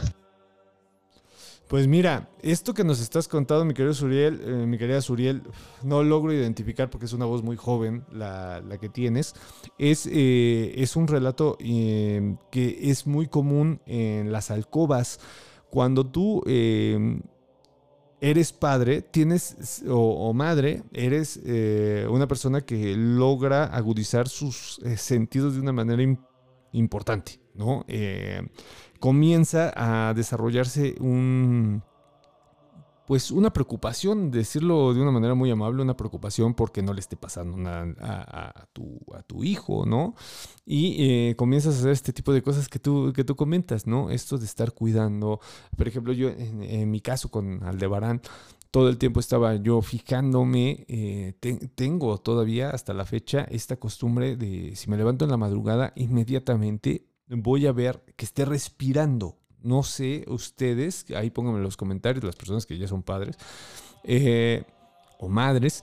Eh, no sé si tengan lo mismo, ¿no? Eh, este miedo a, las muertes de cuando digo mi hijo ya tiene 10, 11 años, ya tiene el canijo, y yo sigo con esta situación de que, o sea, para mí es importante ver que esté bien. Y dentro del cansancio, en muchas ocasiones, y esto ah, me ha pasado, ¿eh? o sea, por eso te lo digo, he confundido eh, a mi hijo con sus peluches o con los muñecos que tiene, ¿no? Eh, y sí me ha sacado de una fuertísimo este, por esta, esta situación que tiene el cerebro de identificar imágenes. O sea, tú ves el bulto y como estás dormido, ¿no? Empiezas a ver cosas que no deberías vamos, o sea que no existen, ¿no? Entonces me imagino que va por ahí. Ahora, lo de las cadenas, mi querido Suriel, o mi querida Suriel, eh, tiene que ver con los relatos de los más antiguos que tenemos. Recuerden eh, este primer relato de fantasmas que se le dice de Plinio el Joven, ¿no? De Atenodoro de Tarso, que eh, pues efectivamente, ¿no? Lo primero que escuchan son las cadenas. Hay quien dice que es el enfriamiento de las casas. Eh, se me hace curioso porque en muchas ocasiones eh, yo he pensado, bueno, tendrá que ver el material de la casa, ¿no? Por cómo se escucha, ¿no? por ejemplo, en Latinoamérica, eh, casi toda Latinoamérica, las construcciones son de concreto. Entonces, eh, en general no se escuchan tanto las cadenas, lo que se escuchan son las famosas canicas, ¿no? Te empiezan a decir, es que se escucharon canicas en la parte de arriba y, eh, bueno, ¿a qué hora las escuchaste, ¿no? Se estaba enfriando la casa. Sí tiene que ver, o sea, sí tienen que ver estos, estos sonidos, pero los de las cadenas son raros y que tú me cuentes esto de las cadenas está muy, muy eh, de distinguirse, ¿no? Está de resaltar que estén estas cadenas. Siempre están ligadas a los fantasmas. ¿Y, los, y por qué? porque se piensa que los fantasmas son almas en pena y esta idea de pena tiene símbolos y uno de los símbolos son las cadenas. En el caso de la Grecia clásica, pues tenían estas cadenas los libertos, ¿no? Al igual que en Roma, ¿no? Estas personas que eh, estaban de, ciertas, de cierta forma, ¿no? De, una forma completa más bien, estaban ligados al esclavismo, ¿no? Entonces, eh, por eso esta imagen de las cadenas es eh, importante resaltarlo, porque luego uno se pregunta de dónde, ¿no? Ya les he contado de, de la sábana, ¿no? La sábana es por estas muertes en las alcobas, en los castillos, ¿no? Que eh, empezaron, gracias a la literatura isabelina, empezaron a, volverse muy famosos hasta el momento que el fantasmita, el emoji del fantasmita, pues es la sábana, ¿no? Esto lo comentó, la primera vez que lo leí fue gracias a la revista Algarabía, eh, un escritor muy bueno que se llamó Igor Uberlot, que no era propiamente una persona dedicada a la historia, pero eh, él era músico, pero escribía muy bien. Eh, lamentablemente, pues dejó de escribir y era muy bueno en este tipo de temas. Entonces, bueno, pues es lo que te puedo contar, ¿no? Esta situación. Yo creo que ya no te quisieron decir tus padres qué onda porque eh, te iban a sugestionar. Yo creo que te iba, iba a haber hay una sugestión importante, pero son relatos que se repiten mucho, Están, están muy cañones. Voy a leer los comentarios. Acá nos pone... Ah, el mismo Suriel nos pone, eh, tengo una duda, ¿por qué las brujas se llevan a los niños? Tengo en mente que según estos, eh, según yo, se los comían. Sí, también es una de las eh, leyendas negras, ¿no? De estas mujeres que ya han analizado de todas las vertientes, ¿no? O sea, desde la raza que habla de, de que son poseedoras de tradiciones herbolarias muy importantes y que las satanizaron, no, nunca mejor dicho, hasta las personas que, bueno, pues, hablan de estas tradiciones sobrenaturales en donde pues se necesitaban niños para hacer los rituales. Esto no es propiamente de las brujas, ¿eh? digo, son las más conocidas, pero recuerdo mucho estas leyendas en los claustros, en los conventos, en donde decían que también se sacrificaban niños, o sea, los monjes eh, sacrificaban niños, o sea, en todos lados está esta, esta situación y bueno, pues tiene que ver con eh, el tabú, ¿no? Y la antropofagia, ¿no? Hay una pintura muy importante que es la de Cronos devorando a sus hijos, eh, pintada por Goya, Goya Cachún Cachún Rara, este gran, fabuloso pintor español que, eh, bueno, pues hace esta esta pintura y que, bueno, pues te causa ominosidad, ¿no? Se ve a Cronos devorando a sus hijos, ¿no? Esta era como que la idea, ¿no? El romper el tema tabú, ¿no? Por medio de, de estas historias que hasta la actualidad siguen, ¿no? Si hay algunas comunidades que todavía piensan, recuerdo mucho un relato que me contó mi suegro, bueno, propiamente mi suegro no, pero sí viene de, su espacio, de, vamos, de, de, Contepec, Michoacán, donde él decía que pues las brujas tenían esas cualidades de que se quitaban las piernas, no se ponían patas de gallo, esta situación de las tijeras, ¿no? De que cuando la gente pensaba que eran brujas aventaban las tijeras abajo de, ellas para que no se levantasen. Eso comprobaba que no se levantaran. ¿Por qué? Porque las tijeras son de hierro y en las tradiciones europeas, eh, en algunos casos cuando eran criminales muy peligrosos, como en las tradiciones nórdicas, se les ponían zapatos de hierro para que no se levantaran de la tumba, porque se le tenía mucho miedo al cadáver. Entonces, todo este tipo de situaciones tiene sus historias y son historias, es, eh, vamos, o sea, documentada, no es algo que se le ocurra o algo que solamente venga de tradiciones orales. Hay un libro, por si quieres saber más, de, no sé cómo se diga, eh, se escribe Regis Boyer, eh, que se llama La vida cotidiana de los vikingos. Eh, lo editó José Olañeta, este editor español madrileño que en algún tiempo estuvo muy presente en México. Y este de La vida cotidiana de los vikingos te explica ¿no? esta situación de cómo los vikingos cuando pensaban que alguien era muy peligroso le ponían los zapatos de hierro. El hierro tiene cualidades alquímicas muy importantes y una de esas es la de el castigo a los seres eh, que tienen este eh, esta situación de, la antropofagia, ¿no? Y en, estas, eh, en este ánimo, ¿no? De, sincretismos, de, cómo algunas cosas las compramos de otros países, pues se tiene esta idea de que las, tijeras, ¿no? Eh, clavan a las personas. Pero bueno, acá nos ponen... Feloica dice, yo reviso a mi perro cuando duerme mucho. A mí me pasó que a mí, mi papá, en la mecedora de la sala, le hablé y no me contestó. Luego me asomé y estaba dormido en su cara, en su, en su cama. Nos pone el mismo Suriel. Dice, de hecho, mi abuelo me contó que en sus tiempos estaba con un amigo en el bosque y vieron unas patas de bruja y se las llevaban y escuchaban cómo la bruja gritaba. Es un gran relato. Este relato lo tenemos en todos lados, ¿no? De que le roban las patas a la bruja, ¿no? Este, incluso hay unas coplas en esta canción fabulosa de la bruja, eh, de Veracruz, en donde viene esta parte ¿no? de las patas de, animal que tienen las brujas. Bueno, pues estuvo, estuvo padrísimo, mi, mi querido Suriel, muchísimas gracias. Acá eh, hay otros relatos, vamos a ponerlos. Eh, este recién acaba de llegar, vamos a ver qué onda. Hola, doctor Chuy. Apenas descubrí su canal y me gusta mucho su contenido. Tengo dos historias que no son mías, pero me las contaron personas cercanas a mí. La primera es de mi madrina. Ella me cuenta que cuando era joven, este, estuvo enamorada de un joven rico con el que se iba a casar, pero lamentablemente días antes de la boda él falleció, fue asesinado. Entonces, pues sí fue un duro golpe para ella perder al, al amor de su vida. Este entonces, a partir de ese momento que él fallece, ella empieza a tener sueños con él. Este, en sus sueños, él se le presentaba con una ropa sucia, rota. Eh, no hablaba con ella, pero sí se veía triste y, así.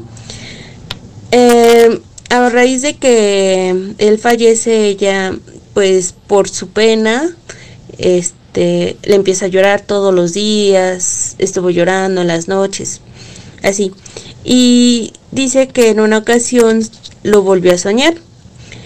Y Esta vez él sí pudo hablarle porque las veces anteriores no, no le decía nada, solamente lo veía así, este, sucio y triste. Pero esta vez que le habló estaba muy enojado y le dijo que por su culpa este, él estaba así, No que ella era la culpable de que él no pudiera descansar y que él quería que, que ella se olvidara de él para que de esa forma pudiera descansar. Y, y sí, dice ella que estaba muy, muy enojado y que esa vez lloró, o sea, se despertó y lloró porque se sintió culpable de que de todo lo que le dijo y dice que esa fue la última vez que, que lo vio ya en sueños obviamente y ya nunca volvió a tener ningún sueño con él Ay, híjole, qué, qué feo, ¿no? Esta situación de la culpa, ¿no? Que llega, llega a ser tan fuerte que se, dan estas manifestaciones, ¿no? Eh, estas, eh, donde se señala, ¿no? A la persona, por ti estoy pasando esto. Eso también es eh, muy común, ¿no? Esta situación de que se aparecen en sueños y te reclaman. Hay una serie de, de reproches, ¿no? Estos reproches tienen que ver, como en este caso, ¿no? De por tu culpa me pasó esto, pero también tiene que haber un ritual, lo platicábamos la semana pasada, ¿no? Esta situación debe de, sanarse por medio de rituales. Cuando tú tienes esta, eh, eh, estas manifestaciones oníricas, digámoslo de esa manera, pues lo que tú debes de hacer es, y lo que recomiendo ampliamente porque la antropología así lo dice, porque varias personas que han estudiado esto lo, lo llegan a esa conclusión, es que el ritual es el que sana. Fíjense, y fíjense quién se los dice. Yo que soy un hereje, ya lo he dicho varias veces, ¿no? O sea, en algún momento de mi vida pensé que podía ser ateo, ¿no? Pero no, porque en- tengo una tradición católica muy importante por parte de mi familia paterna y bueno, pues a lo más que puedo aspirar es a ser hereje, ¿no? Eh, pero fíjense, hay, hay personas como Walter Bucklet, este antropólogo, que dice, no, es que solamente el ritual es el que sana. También Claude Lévi-Strauss lo llega a decir, ¿no? Esta situación de que hagas un ritual y eh, sanes es muy importante. De la tradición que sea, ¿eh? O sea, de la religión que sea, de la tradición que, que más te acomode, es lo mejor. ¿no? O sea, cerrar ese, ese ciclo y no pensar en este reproche, porque también hay algo de culpabilidad, ¿no?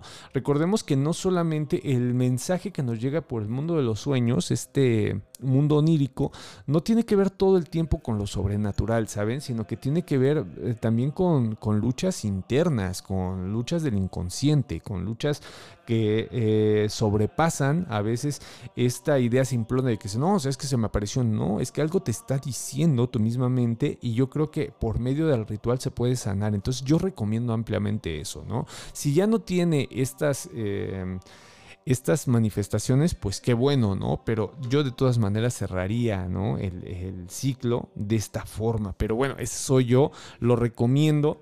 Eh, obviamente esto no tiene que ver nada con ciencia dura, ¿no? Sino que más bien es un proceso psicológico eh, que eh, se puede sanar de esa manera. Pero bueno, eh, está interesantísimo el relato. Nos está grabando un audio, ahorita la, ponemos y vamos a leer los, los comentarios. Acá nos ponen, ah, mira, mi prima Katy nos pone excelente contenido. Saludos, Chuy. Mi, mi querida Katy, te mando un abrazote y no sabes la pena que tengo contigo, mi querida prima, no, me, me tiene un regalo desde hace un, un, par de meses, si mal no recuerdo, y no he tenido oportunidad por esta situación tan, eh, tan fuerte que estoy viviendo de trabajo, no he tenido chance, ¿no? De, de, hacerme un huequito, pero bueno, te mando un abrazote y perdóname. Ahora sí que perdóname porque sí he estado, he estado en friega. Oigan, qué relatos, querida comunidad, qué interesante. Acá me, me hacen falta algunos, eh, porque eh, yo tenía, yo tenía... Acá están. Acá está, dice, hola, buenas noches, mi historia. Ponen acá. Buenas noches, comunidad sensacional. Eh, yo soy Nora, de Chihuahua. Mi historia es sobre un tiempo en el que estuve en unos cursos en la Ciudad de México, en una hacienda que se encuentra en Hidalgo, Texmelucan, me parece. eh, la hacienda de Tepetzingo. En esa hacienda eh, íbamos varios compañeros y yo, yo era la única mujer. Decían que era una tequilera que pertenecía a una persona y que estaba casado, pero descubrió que su esposa lo engañaba y la mató. Y ya después de haberla matado se, se colgó de una viga. Eh, y decían que, que la esposa de, de, él era la que se aparecía ahí. Cuando llegamos pues nos contaron esa historia y pues todos esperábamos, nos daba miedo pues verla a ella, una mujer de blanco que se parecía. Son varios bloques con varias habitaciones y pasillos muy largos, muy distanciados, está muy, muy solo un bloque entre otro. Eh, y aparte, por ahí pasa el tren a un lado.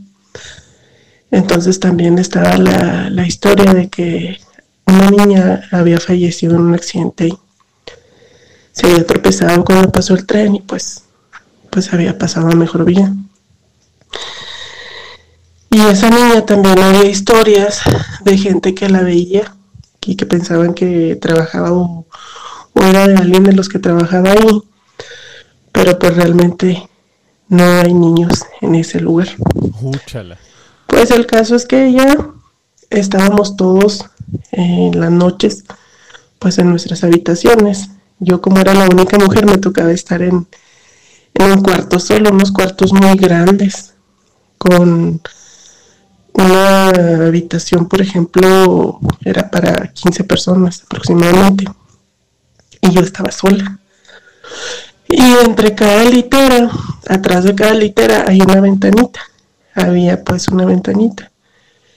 Y esa ventana daba la nada porque atrás del cuarto del bloque donde yo estaba pues había una fuente que no, no tenían abierta. Y el personal que trabajaba ahí se quedaba una persona de guardia y un guardia que cuidaba la, la hacienda, pero todos los demás iban a sus casas. Nada más nosotros que tomábamos el curso nos quedábamos ahí. Ok. Duramos aproximadamente un mes en esa hacienda. Total que pues yo tenía miedo de ver a la, a la dama de negro o que se me apareciera la niña porque pues había muchas historias sobre eso. Uno me pasó así. Estaba yo dormida, bueno, a punto de dormirme, y de repente escuché un caballo. Y se iba acercando, iba, iba pasando por donde están las ventanas atrás de las literas. Y se escuchaba el caballo. Aparte, se escuchaban unas botas y las espuelas. Y se detenían justamente atrás de mí, de la ventana que estaba atrás de mí. Y escuchaba el bufar del caballo, como le hacen los caballos. Y la respiración del charro. Yo le decía el charro Qué locura. porque pues las botas, no sé, así me lo imaginaba. Y todas las noches escuchaba eso, más o menos como a las 12 de la noche. Se empezaba a escuchar este, el caballo. Y se quedaba buen rato atrás de mí. Pues yo cerraba los ojos y me tapaba con la cobija. Tenía un rosario arriba de mí y a veces le hablaba a mi mamá antes de quedarme dormida para porque me daba mucho miedo y este nadie más lo escuchó. No había historias de él pero yo lo escuché. Yo escuchaba todas las noches escuchaba que me visitaba el, el charro. No sé si era el hombre que que se suicidó después de matar a la esposa pero pues nadie hablaba de eso. Este, pues, buenas noches y gracias por escuchar esto. Oye, me hiciste pensar, bueno, me, hiciste recordar en esta anécdota, se las he contado en algunas ocasiones, en algunos programas, pero la cuento de nuevo para la gente que no se la sepa. Esta película, una de las películas que más me gustan, si es que las, la que más me gusta, junto con El Orfanato, es la del Espinazo del Diablo, ¿no? De Guillermo del Toro. Eh, una película muy importante para la carrera de Guillermo del Toro porque es la que muestra la capacidad de narrativa eh, de horror que tiene Guillermo, ¿no? Es eh, una obra icónica junto con La invención de Cronos, que yo creo que es su mejor trabajo, a pesar de todo el tiempo que tiene. y hay una parte en donde pues hablan de esto, ¿no? De estas haciendas. Según tengo entendido, según leí, si mal no recuerdo fue mórbido, Guillermo del Toro tenía la intención de que el espinazo del diablo no se localizara en la guerra civil española, sino que se localizara en la Revolución Mexicana. Imagínense el impacto que hubiera tenido hacerla en la Revolución Mexicana. ¿No? En esos años de Revolución Mexicana. Y bueno, pues esta, este aire, ¿no? De guerra que tiene la película de Espinazo del Diablo hubiera tenido un cariz mucho más poderoso. Pero eh, cuenta la anécdota, quizá leyenda, que Guillermo del Toro fue eh, saboteado por la población, una población de Jalisco que no quiso que no quiso que se grabara porque iba a mover energías literalmente y que eh, gracias a ello tuvo que cambiar la historia y eh, moverla de la Revolución Mexicana a la Guerra Civil Española. Bueno, pues es que las haciendas, es que estos espacios pues tienen historias fuertísimas. El norte del país, que es el norte que tiene más eh, evidente este pasado, pues tiene también cierta cautela de que no se hable tanto de esto, ¿no? Y ahorita lo que nos estás contando son historias que, aparecen en estas, en estas, eh, en estos espacios, ¿no? Históricos que son las haciendas. Esto del charro es tremendo porque eh, recordemos que el charro es eh, una figura diabólica, es una figura de alguien que te personifica ni más ni menos que al mal. O sea, no hay relatos del charro negro que no tengan que ver con la maldad y con lo demoníaco. No hay todos tienen que ver con esto, todos tienen que ver con lo galante, todos tienen que ver con el pacto, estos pautos, eh, pactos fáusticos que les llaman, y bueno, pues ahí está como que fuerte, ¿no? Esta influencia. Eh, y bueno, que tú nos vengas y nos cuentes esto, aparte de la historia, ¿no? Del asesinato, del suicidio, eh, que obviamente le da este cariz de realidad. Bueno, yo recuerdo mucho estas historias que me contaba mi padre. la mayoría de la gente, yo tenía un conflicto porque la mayoría de la gente me hablaba de Pancho Villa eh, y bueno, pues hablaba maravillas de, Pancho Villa, ¿no? Este revolucionario, este bandido social. Ya después leí mucho, ah, gracias a, la carrera que estudié sobre, sobre este héroe y bueno, pues todo era miel con hojuelas hasta que mi papá me contaba, no hombre, ese vato era un asesino y este, en nuestro caso tenían que esconder a las mujeres porque llegaban estos personajes y se robaban a las mujeres, las violaban. O sea, realmente en estos espacios, en estas haciendas, había mucha violencia. Entonces no es nada raro que tengan historias. Eh, en el caso de la Revolución Mexicana, por ejemplo, están los ahorcados. Estas historias, un día eh, debería de hacer algo sobre estas historias de, fantasmas de la Revolución Mexicana. Eso estaría guapísimo, hacer un, un especial de eso, porque tienen que ver con los ahorcados. Y es que literalmente en los caminos encontrabas gente ahorcada en la Revolución Mexicana, ¿no? Eh, y bueno, pues todos relacionados con los caminos. Imagínense ustedes lo que era vivir un traslado en esa época. Primero, el miedo de que te daba que te agarrara alguno de los dos bandos, ya fueran eh, revolucionarios o ya fueran militares a favor del gobierno en turno, ¿no? Y segundo, pues las historias sobrenaturales. ¿No? Esta situación de constante de miedo de que te fuera a atacar o alguien vivo o alguien muerto. Entonces, pues tiene toda la vigencia del mundo, es un relato histórico muy interesante y la situación de que lo escuches cerca también tiene que ver con eh, pues esta idea que también se le da a la llorona, ¿no? De que entre más cerca, más lejos, ¿no? Eh, vamos, o sea, es un relato que se le puede sacar mucho la figura del caballo, que ya no es vigente en muchos espacios. Por ejemplo, en los espacios citadinos, básicamente las manifestaciones de caballos han sido erradicadas porque la modernidad sacó a los caballos. Lo he contado, pero lo vuelvo a contar, esta situación de que la Primera Guerra, gracias a la Primera Guerra Mundial, eh, la humanidad deja en paz a los caballos y la guerra, ¿no? O sea, ya después de un millón de caballos muertos, deciden ya dejarlos por la paz. Y en los ambientes citadinos, en los ambientes urbanos, ya no hay estos, estos espacios en donde los psicopompos, que son los caballos, se pueden aparecer.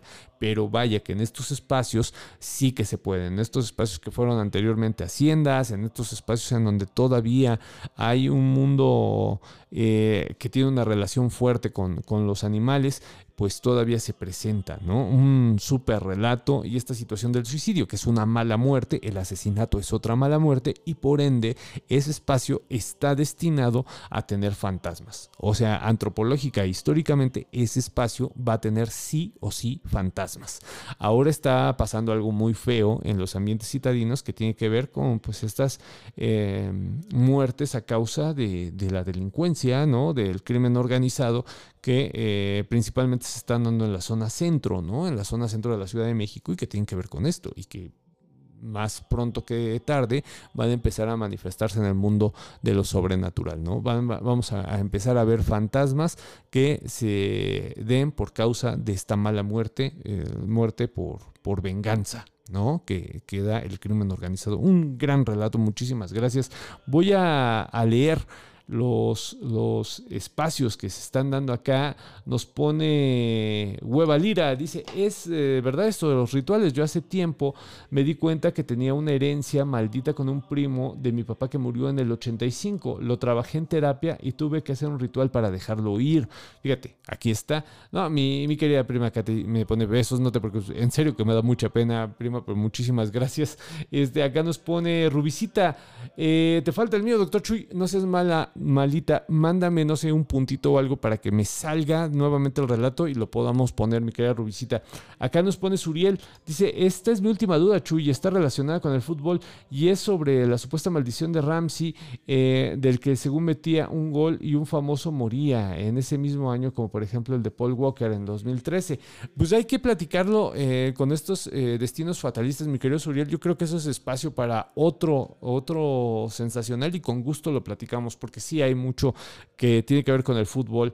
Acá nos pone Maite Becerril, dice una noche después de escuchar una canción que asocio a la sensación de pérdida de mi madre, que murió hace casi dos años, la soñé. Ella solía acompañarme por las madrugadas y a tomar el bus y me ayudaba cargando algunas cosas. Lo hizo hasta sus últimos días. En mi sueño yo llevaba prisa, pero en ese momento yo estaba segura de ir sin compañía. Y de pronto ella me dijo, mi niña, no vas, mi niña no va sol. Eh, me imagino que sola, ¿no? Este, híjole, es que esta situación de los padres, cuando se aparecen los padres, hijo, ¿no? Es, es, eh, algo que marca. Estos son sueños de los más potentes que hay, ¿no? Cuando el padre eh, se aparece o la madre, híjole, es que te mueve, ¿no? Eh, conozco casos de personas que amanecen llorando, ¿no? Que me cuentan, es que el sueño fue tan fuerte, tan cotidiano, tan real, que este, me despierta el llanto, ¿no? Y, que está bien cañón. Acá nos pone Denise, dice, cuando habla de haciendas, fantasmas y ahorcados, pienso en la película El Escapulario, que también tiene la historia del padre Lanchitas que usted cuenta maravillosamente, exactamente.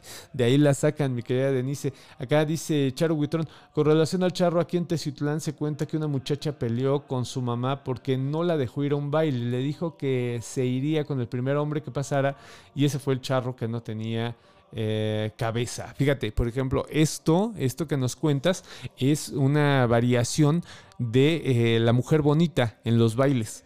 en el estado de Aguascalientes, Jalisco, en la zona de San Juan de los Lagos, eh, Tepatitlán, hay esta historia de la mujer, el vato está ebrio, ¿no? Salió una mujer muy guapa, le dice, pues vámonos al oscurito y a la mero es el demonio, ¿no? Aquí en, la Ciudad de México también hubo estos, estos relatos. Acá la mujer es castigada por libertina.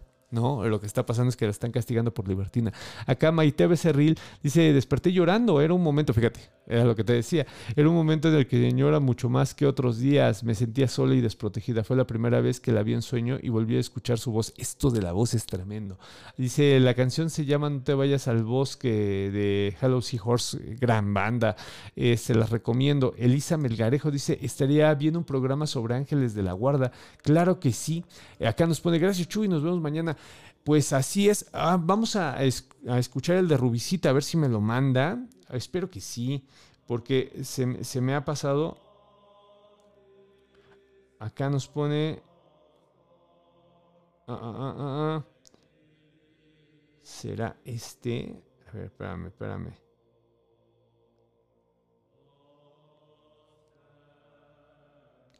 Eh, tengo uno de Juan Carlos Valencia. No sé si, si, sea este, pero lo voy a poner. Lo voy a poner porque no me sale, no me sale el nombre. No me sale el nombre. A ver, vamos a ponerlo. Ojalá y sea este, Rubicita. ¿Va? Buenas noches, doctor Chuy Campos, por aquí oyéndolo como cada domingo. Pues yo tengo una pequeña pregunta. Em, me pasó una situación, bueno, en parte también es un relato, porque me pasó una situación llegando a mi casa. Este, esto fue esta semana que terminó. Fue el jueves. Em, lo que pasa que llegamos y a un lado de mi casa pues hay un terreno baldío. Aquí lo interesante es que se bajan mis hijos de la camioneta y yo me quedo bajando otras cosas. Entonces, de esa parte del baldío que hay a un lado de mi casa, eh, sale corriendo como algo, pero pegado al piso. Entonces yo pensé que era como un gatito o algo, de, momento, ¿no? En dos segundos pensé que era un, gato. Y al percatarme, o sea, ya que lo veo bien, me ve encarrerado, así como que viene corriendo, me ve que yo lo veo y se desvía. O sea, como que se frena y se desvía y se mete abajo de un coche. Entonces yo voy a ver al coche y abajo no hay nada.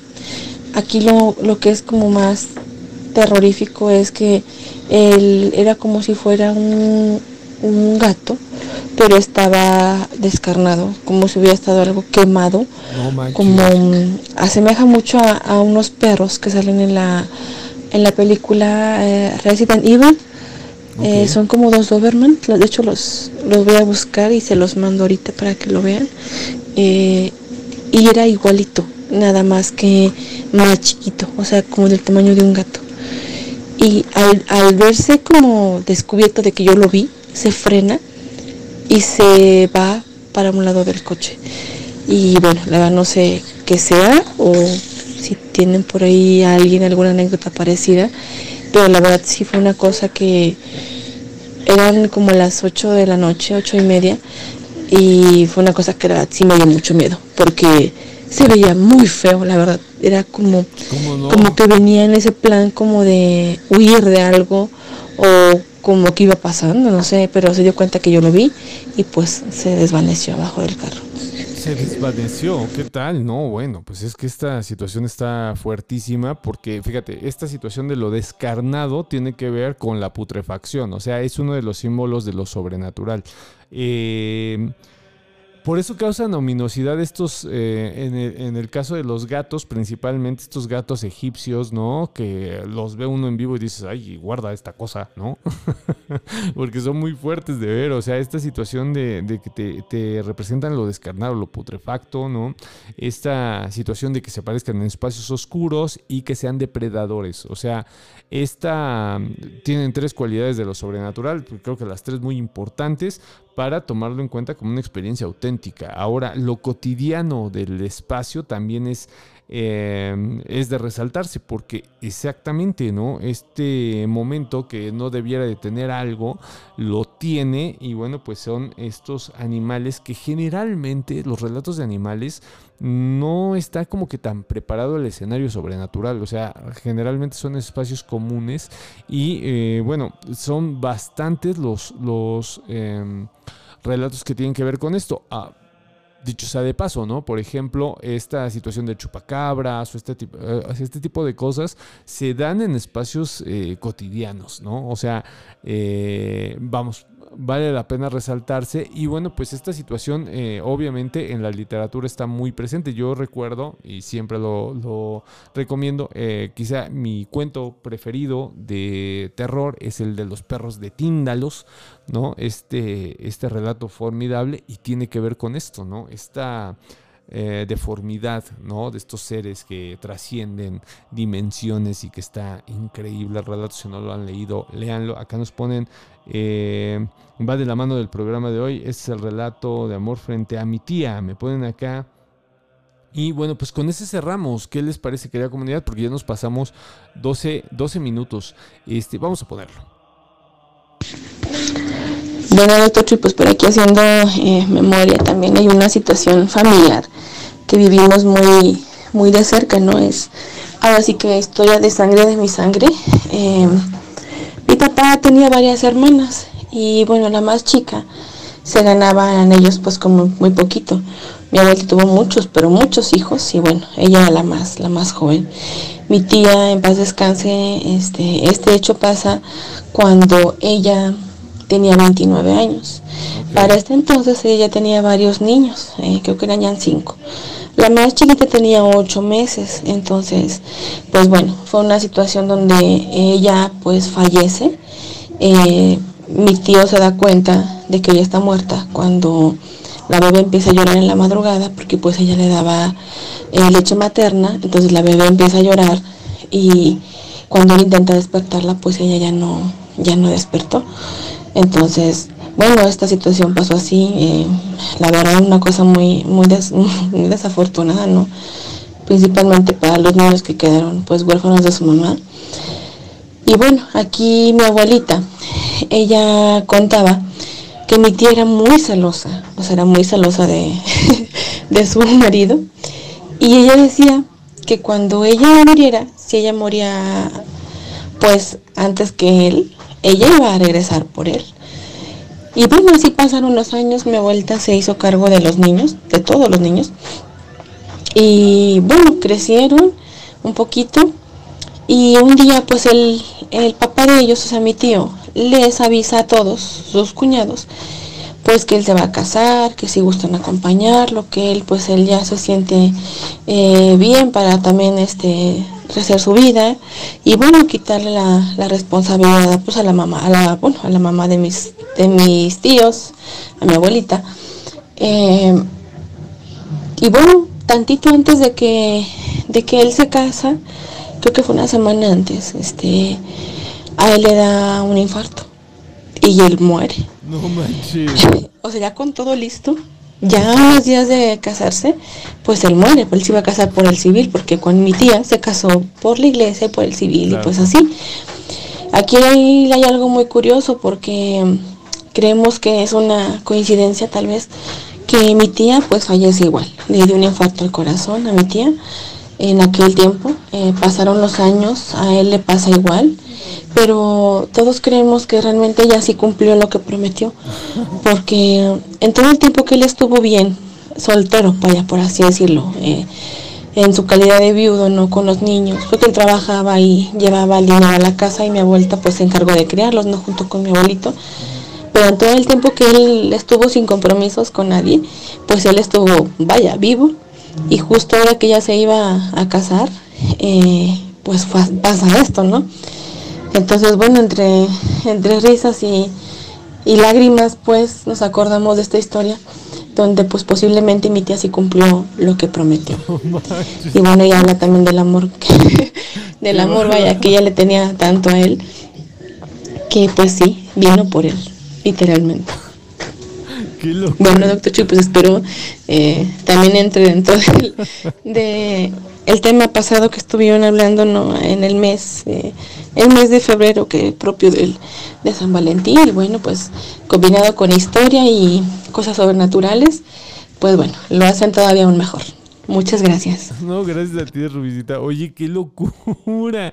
Oye, si está, está fuertísimo. Y digo, perdón por la risa, pero es que me causa, pues, no sé con qué emoción. Eh, eh, enfrentar esto, ¿no? Porque imagínate la locura, ¿no? El vato ya diciendo, pues sabes qué, ya estoy preparado para, pues para seguir adelante con mi vida. Y la fantasmita así de, no, ah, sí, no me lo imagino así. Ah, sí, pues, cuicuri. Y se lo lleva al pobre vato, qué locura, hombre. Ojalá y no se haga moda. Ojalá no se haga tendencia. Imagínate que se manejara así en el otro mundo, ¿no? Así, oye, ¿qué crees que este, la comadre Juana sí se trajo al. ¿No? Y el esposo así todo regañado, chale, ¿no? Este, ¿Con quién te ibas a casar, desgraciado? ¿Con quién te ibas? No, pero pues es que tú ya estabas en el otro lado. Pues te dije que no te ibas a casar, me lo imagino en esa, en ese, en ese eh, humor, ¿no? Pero bueno, pues esta situación, la, ya fuera, aparte, fuera, fuera de broma, esta situación de que, de que vienen, este, bueno, también está en la, en la literatura del siglo XIX inglesa, ¿no? Esta situación de que la esposa debe de dar permiso para que se casen, ¿no? Eh, híjole, ¿cómo no conocí a tu, a tu tío antes, ¿no? Para protegerlo, porque me sé, este, la cura, ¿no? Hay, hay formas, ¿no? Sí, hay eh, ciertos rituales para que no pasara esto, porque sí se tenía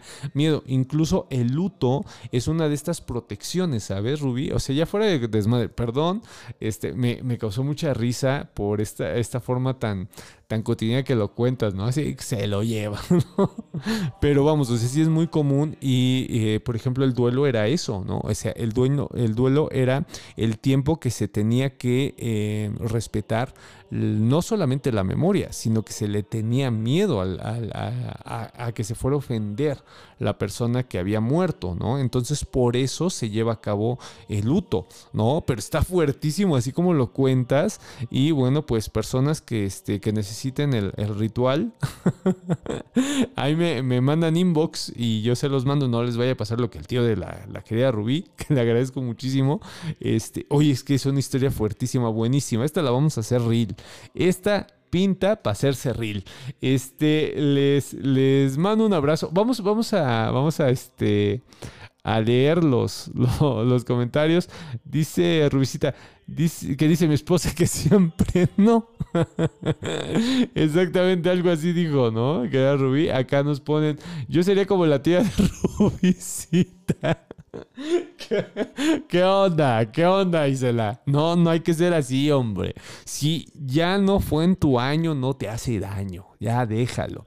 Yo le digo, Evita, si me voy con mi tía para el rancho, tú no dudes en hacer tu vida con otra persona. Fíjense, yo soy así bien, bien, bien hippie, ¿no? Pues ya, ¿para qué chingos?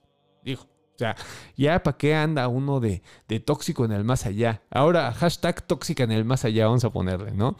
Este, acá nos pone la querida Viri. Saludos, primo desde Tecate. Excelente. Un abrazo, mi querida Viri. Te mando un abrazo, Totote. Qué gusto saber de ti. Este, ¿cómo ves acá estas historias? Dice, no, no se preocupe, a todos nos da risa. Este, lo tremenda que era mi tía. Oye, mi querida Ruby, es que imagínate. o sea, imagínate ya todo preparado y qué, qué, crees que pasó con el tío, ¿no? Me imagino es se murió perro. ¿No? Este, así de como el Santa Fe Clan, ¿no? Y, este, con el Chucky, ¿no? Se murió perro, no manches, pues este, yo le hubiera pasado ahí este algún algún este ritual. Digo, si, si necesitan, si ocupan, ahí lo mandamos por Telegram, querida comunidad, ¿no? Este, para que no les vaya a pasar, ¿no? Ahí tocamos madera para que no les pase lo que el pobre tío, hombre. Oye, también qué pena, ya me voy a agarrar de desmadre, me queda Rubí, pero qué pena, güey. Imagínate llegar al más allá, güey. Este, imagínate, se está muriendo el tío, ya estoy acá, ¿eh? imagínate, ¿no? Se está muriendo el tío Ve el túnel, güey. y que lo esté esperando la esposa, güey. Ahí, no mames, yo me regreso, ¿no? O sea, esperando ahí con el doctor. Doctor, doctor, apúrese, que no me quiero ir, señor Star. No, no me quiero ir, señor Star. Este, acá nos pone Carlos Herrera. Dice, chale, pobre tío. Sí, te digo, güey. O sea, sí está feo, ¿no? Ahí, ahí muy mal por el médico que pudo haber hecho algo más. ah, no, pero, pero fue paro, ¿no? Fue paro. Híjole, pobre, pobre de tu tío Rubí. Este, nos ponen acá, dice, y estos casos donde el esposo se muere antes de la boda, ¿no generarán más fantasmitas? Eh, ¿No se le botó la canica a la pobre novia? Imagínate, no, imagínate que se muera la novia, güey. No manches, este, imagínate que se muera la novia, güey. Ahí, este, qué desmadre se hace en el más allá, güey, ¿no? Así de, espérense, espérense, ¿no? Ahí como, tipo señorita Laura, no, no, es que entiendan, ¿no? Tú ya estabas muerta, no, pero te dije, ¿no? ya me imagino aquí toda, toda la, situación. Acá nos pone, este, Claudia, ya me imagino a Evita en el más allá tocando madera. ¿Te vas a qué? ¿Te vas a dónde? seguro que sí, ¿eh? Seguro que sí. No, ya le digo a Evita, no, este, tú no dudes, tú no dudes si yo me voy con mi tía para el rancho, tú haz tu vida con otro batón, nada más que sea buen pedo, ¿no? O sea, sí, ahí guardando un poquito, ¿no? No te vayas a alocar con cualquier güey que pase, ¿no? Sino que sea alguien, pues ah, yo, sé que va a estar difícil, pero pero alguien que valga la pena, ¿no? Este, acá nos pone déjese ir, doctor Chuy. Dice, por eso no sigan a Lulu. Yo me imagino el vato este como en la película de esta, esta película que salió en Disney en la pandemia, ¿no? De las almitas, se me fue el nombre, ¿no? De, de, la almita que no se quería morir, del músico, ¿no? Que se regresaba. Yo me imagino así al tío de Rubí, así, no, es que me van a regañar, güey, ¿no? Este, pero bueno, qué buena historia, mi querida Rubí. Estuvo padrísima. Más de esta Rubí Yo sé que debes de tener más, así que cuéntanos. Estuvo chidísima.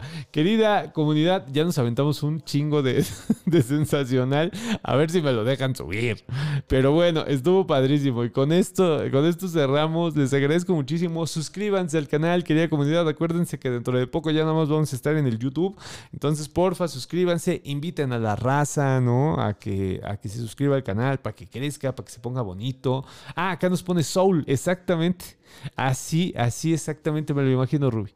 Como el vato, este músico que dijo, no, no, no, espérate, ¿no? Este, todavía no. Híjole, la, tía, se, manchó la tía, ¿eh? Este, pues ahora sí que hay que organizar, querida comunidad, un rosario. Hay que organizar un rosario al, a la pobre ánima del tío, porque le ha debido como en feria en el más allá.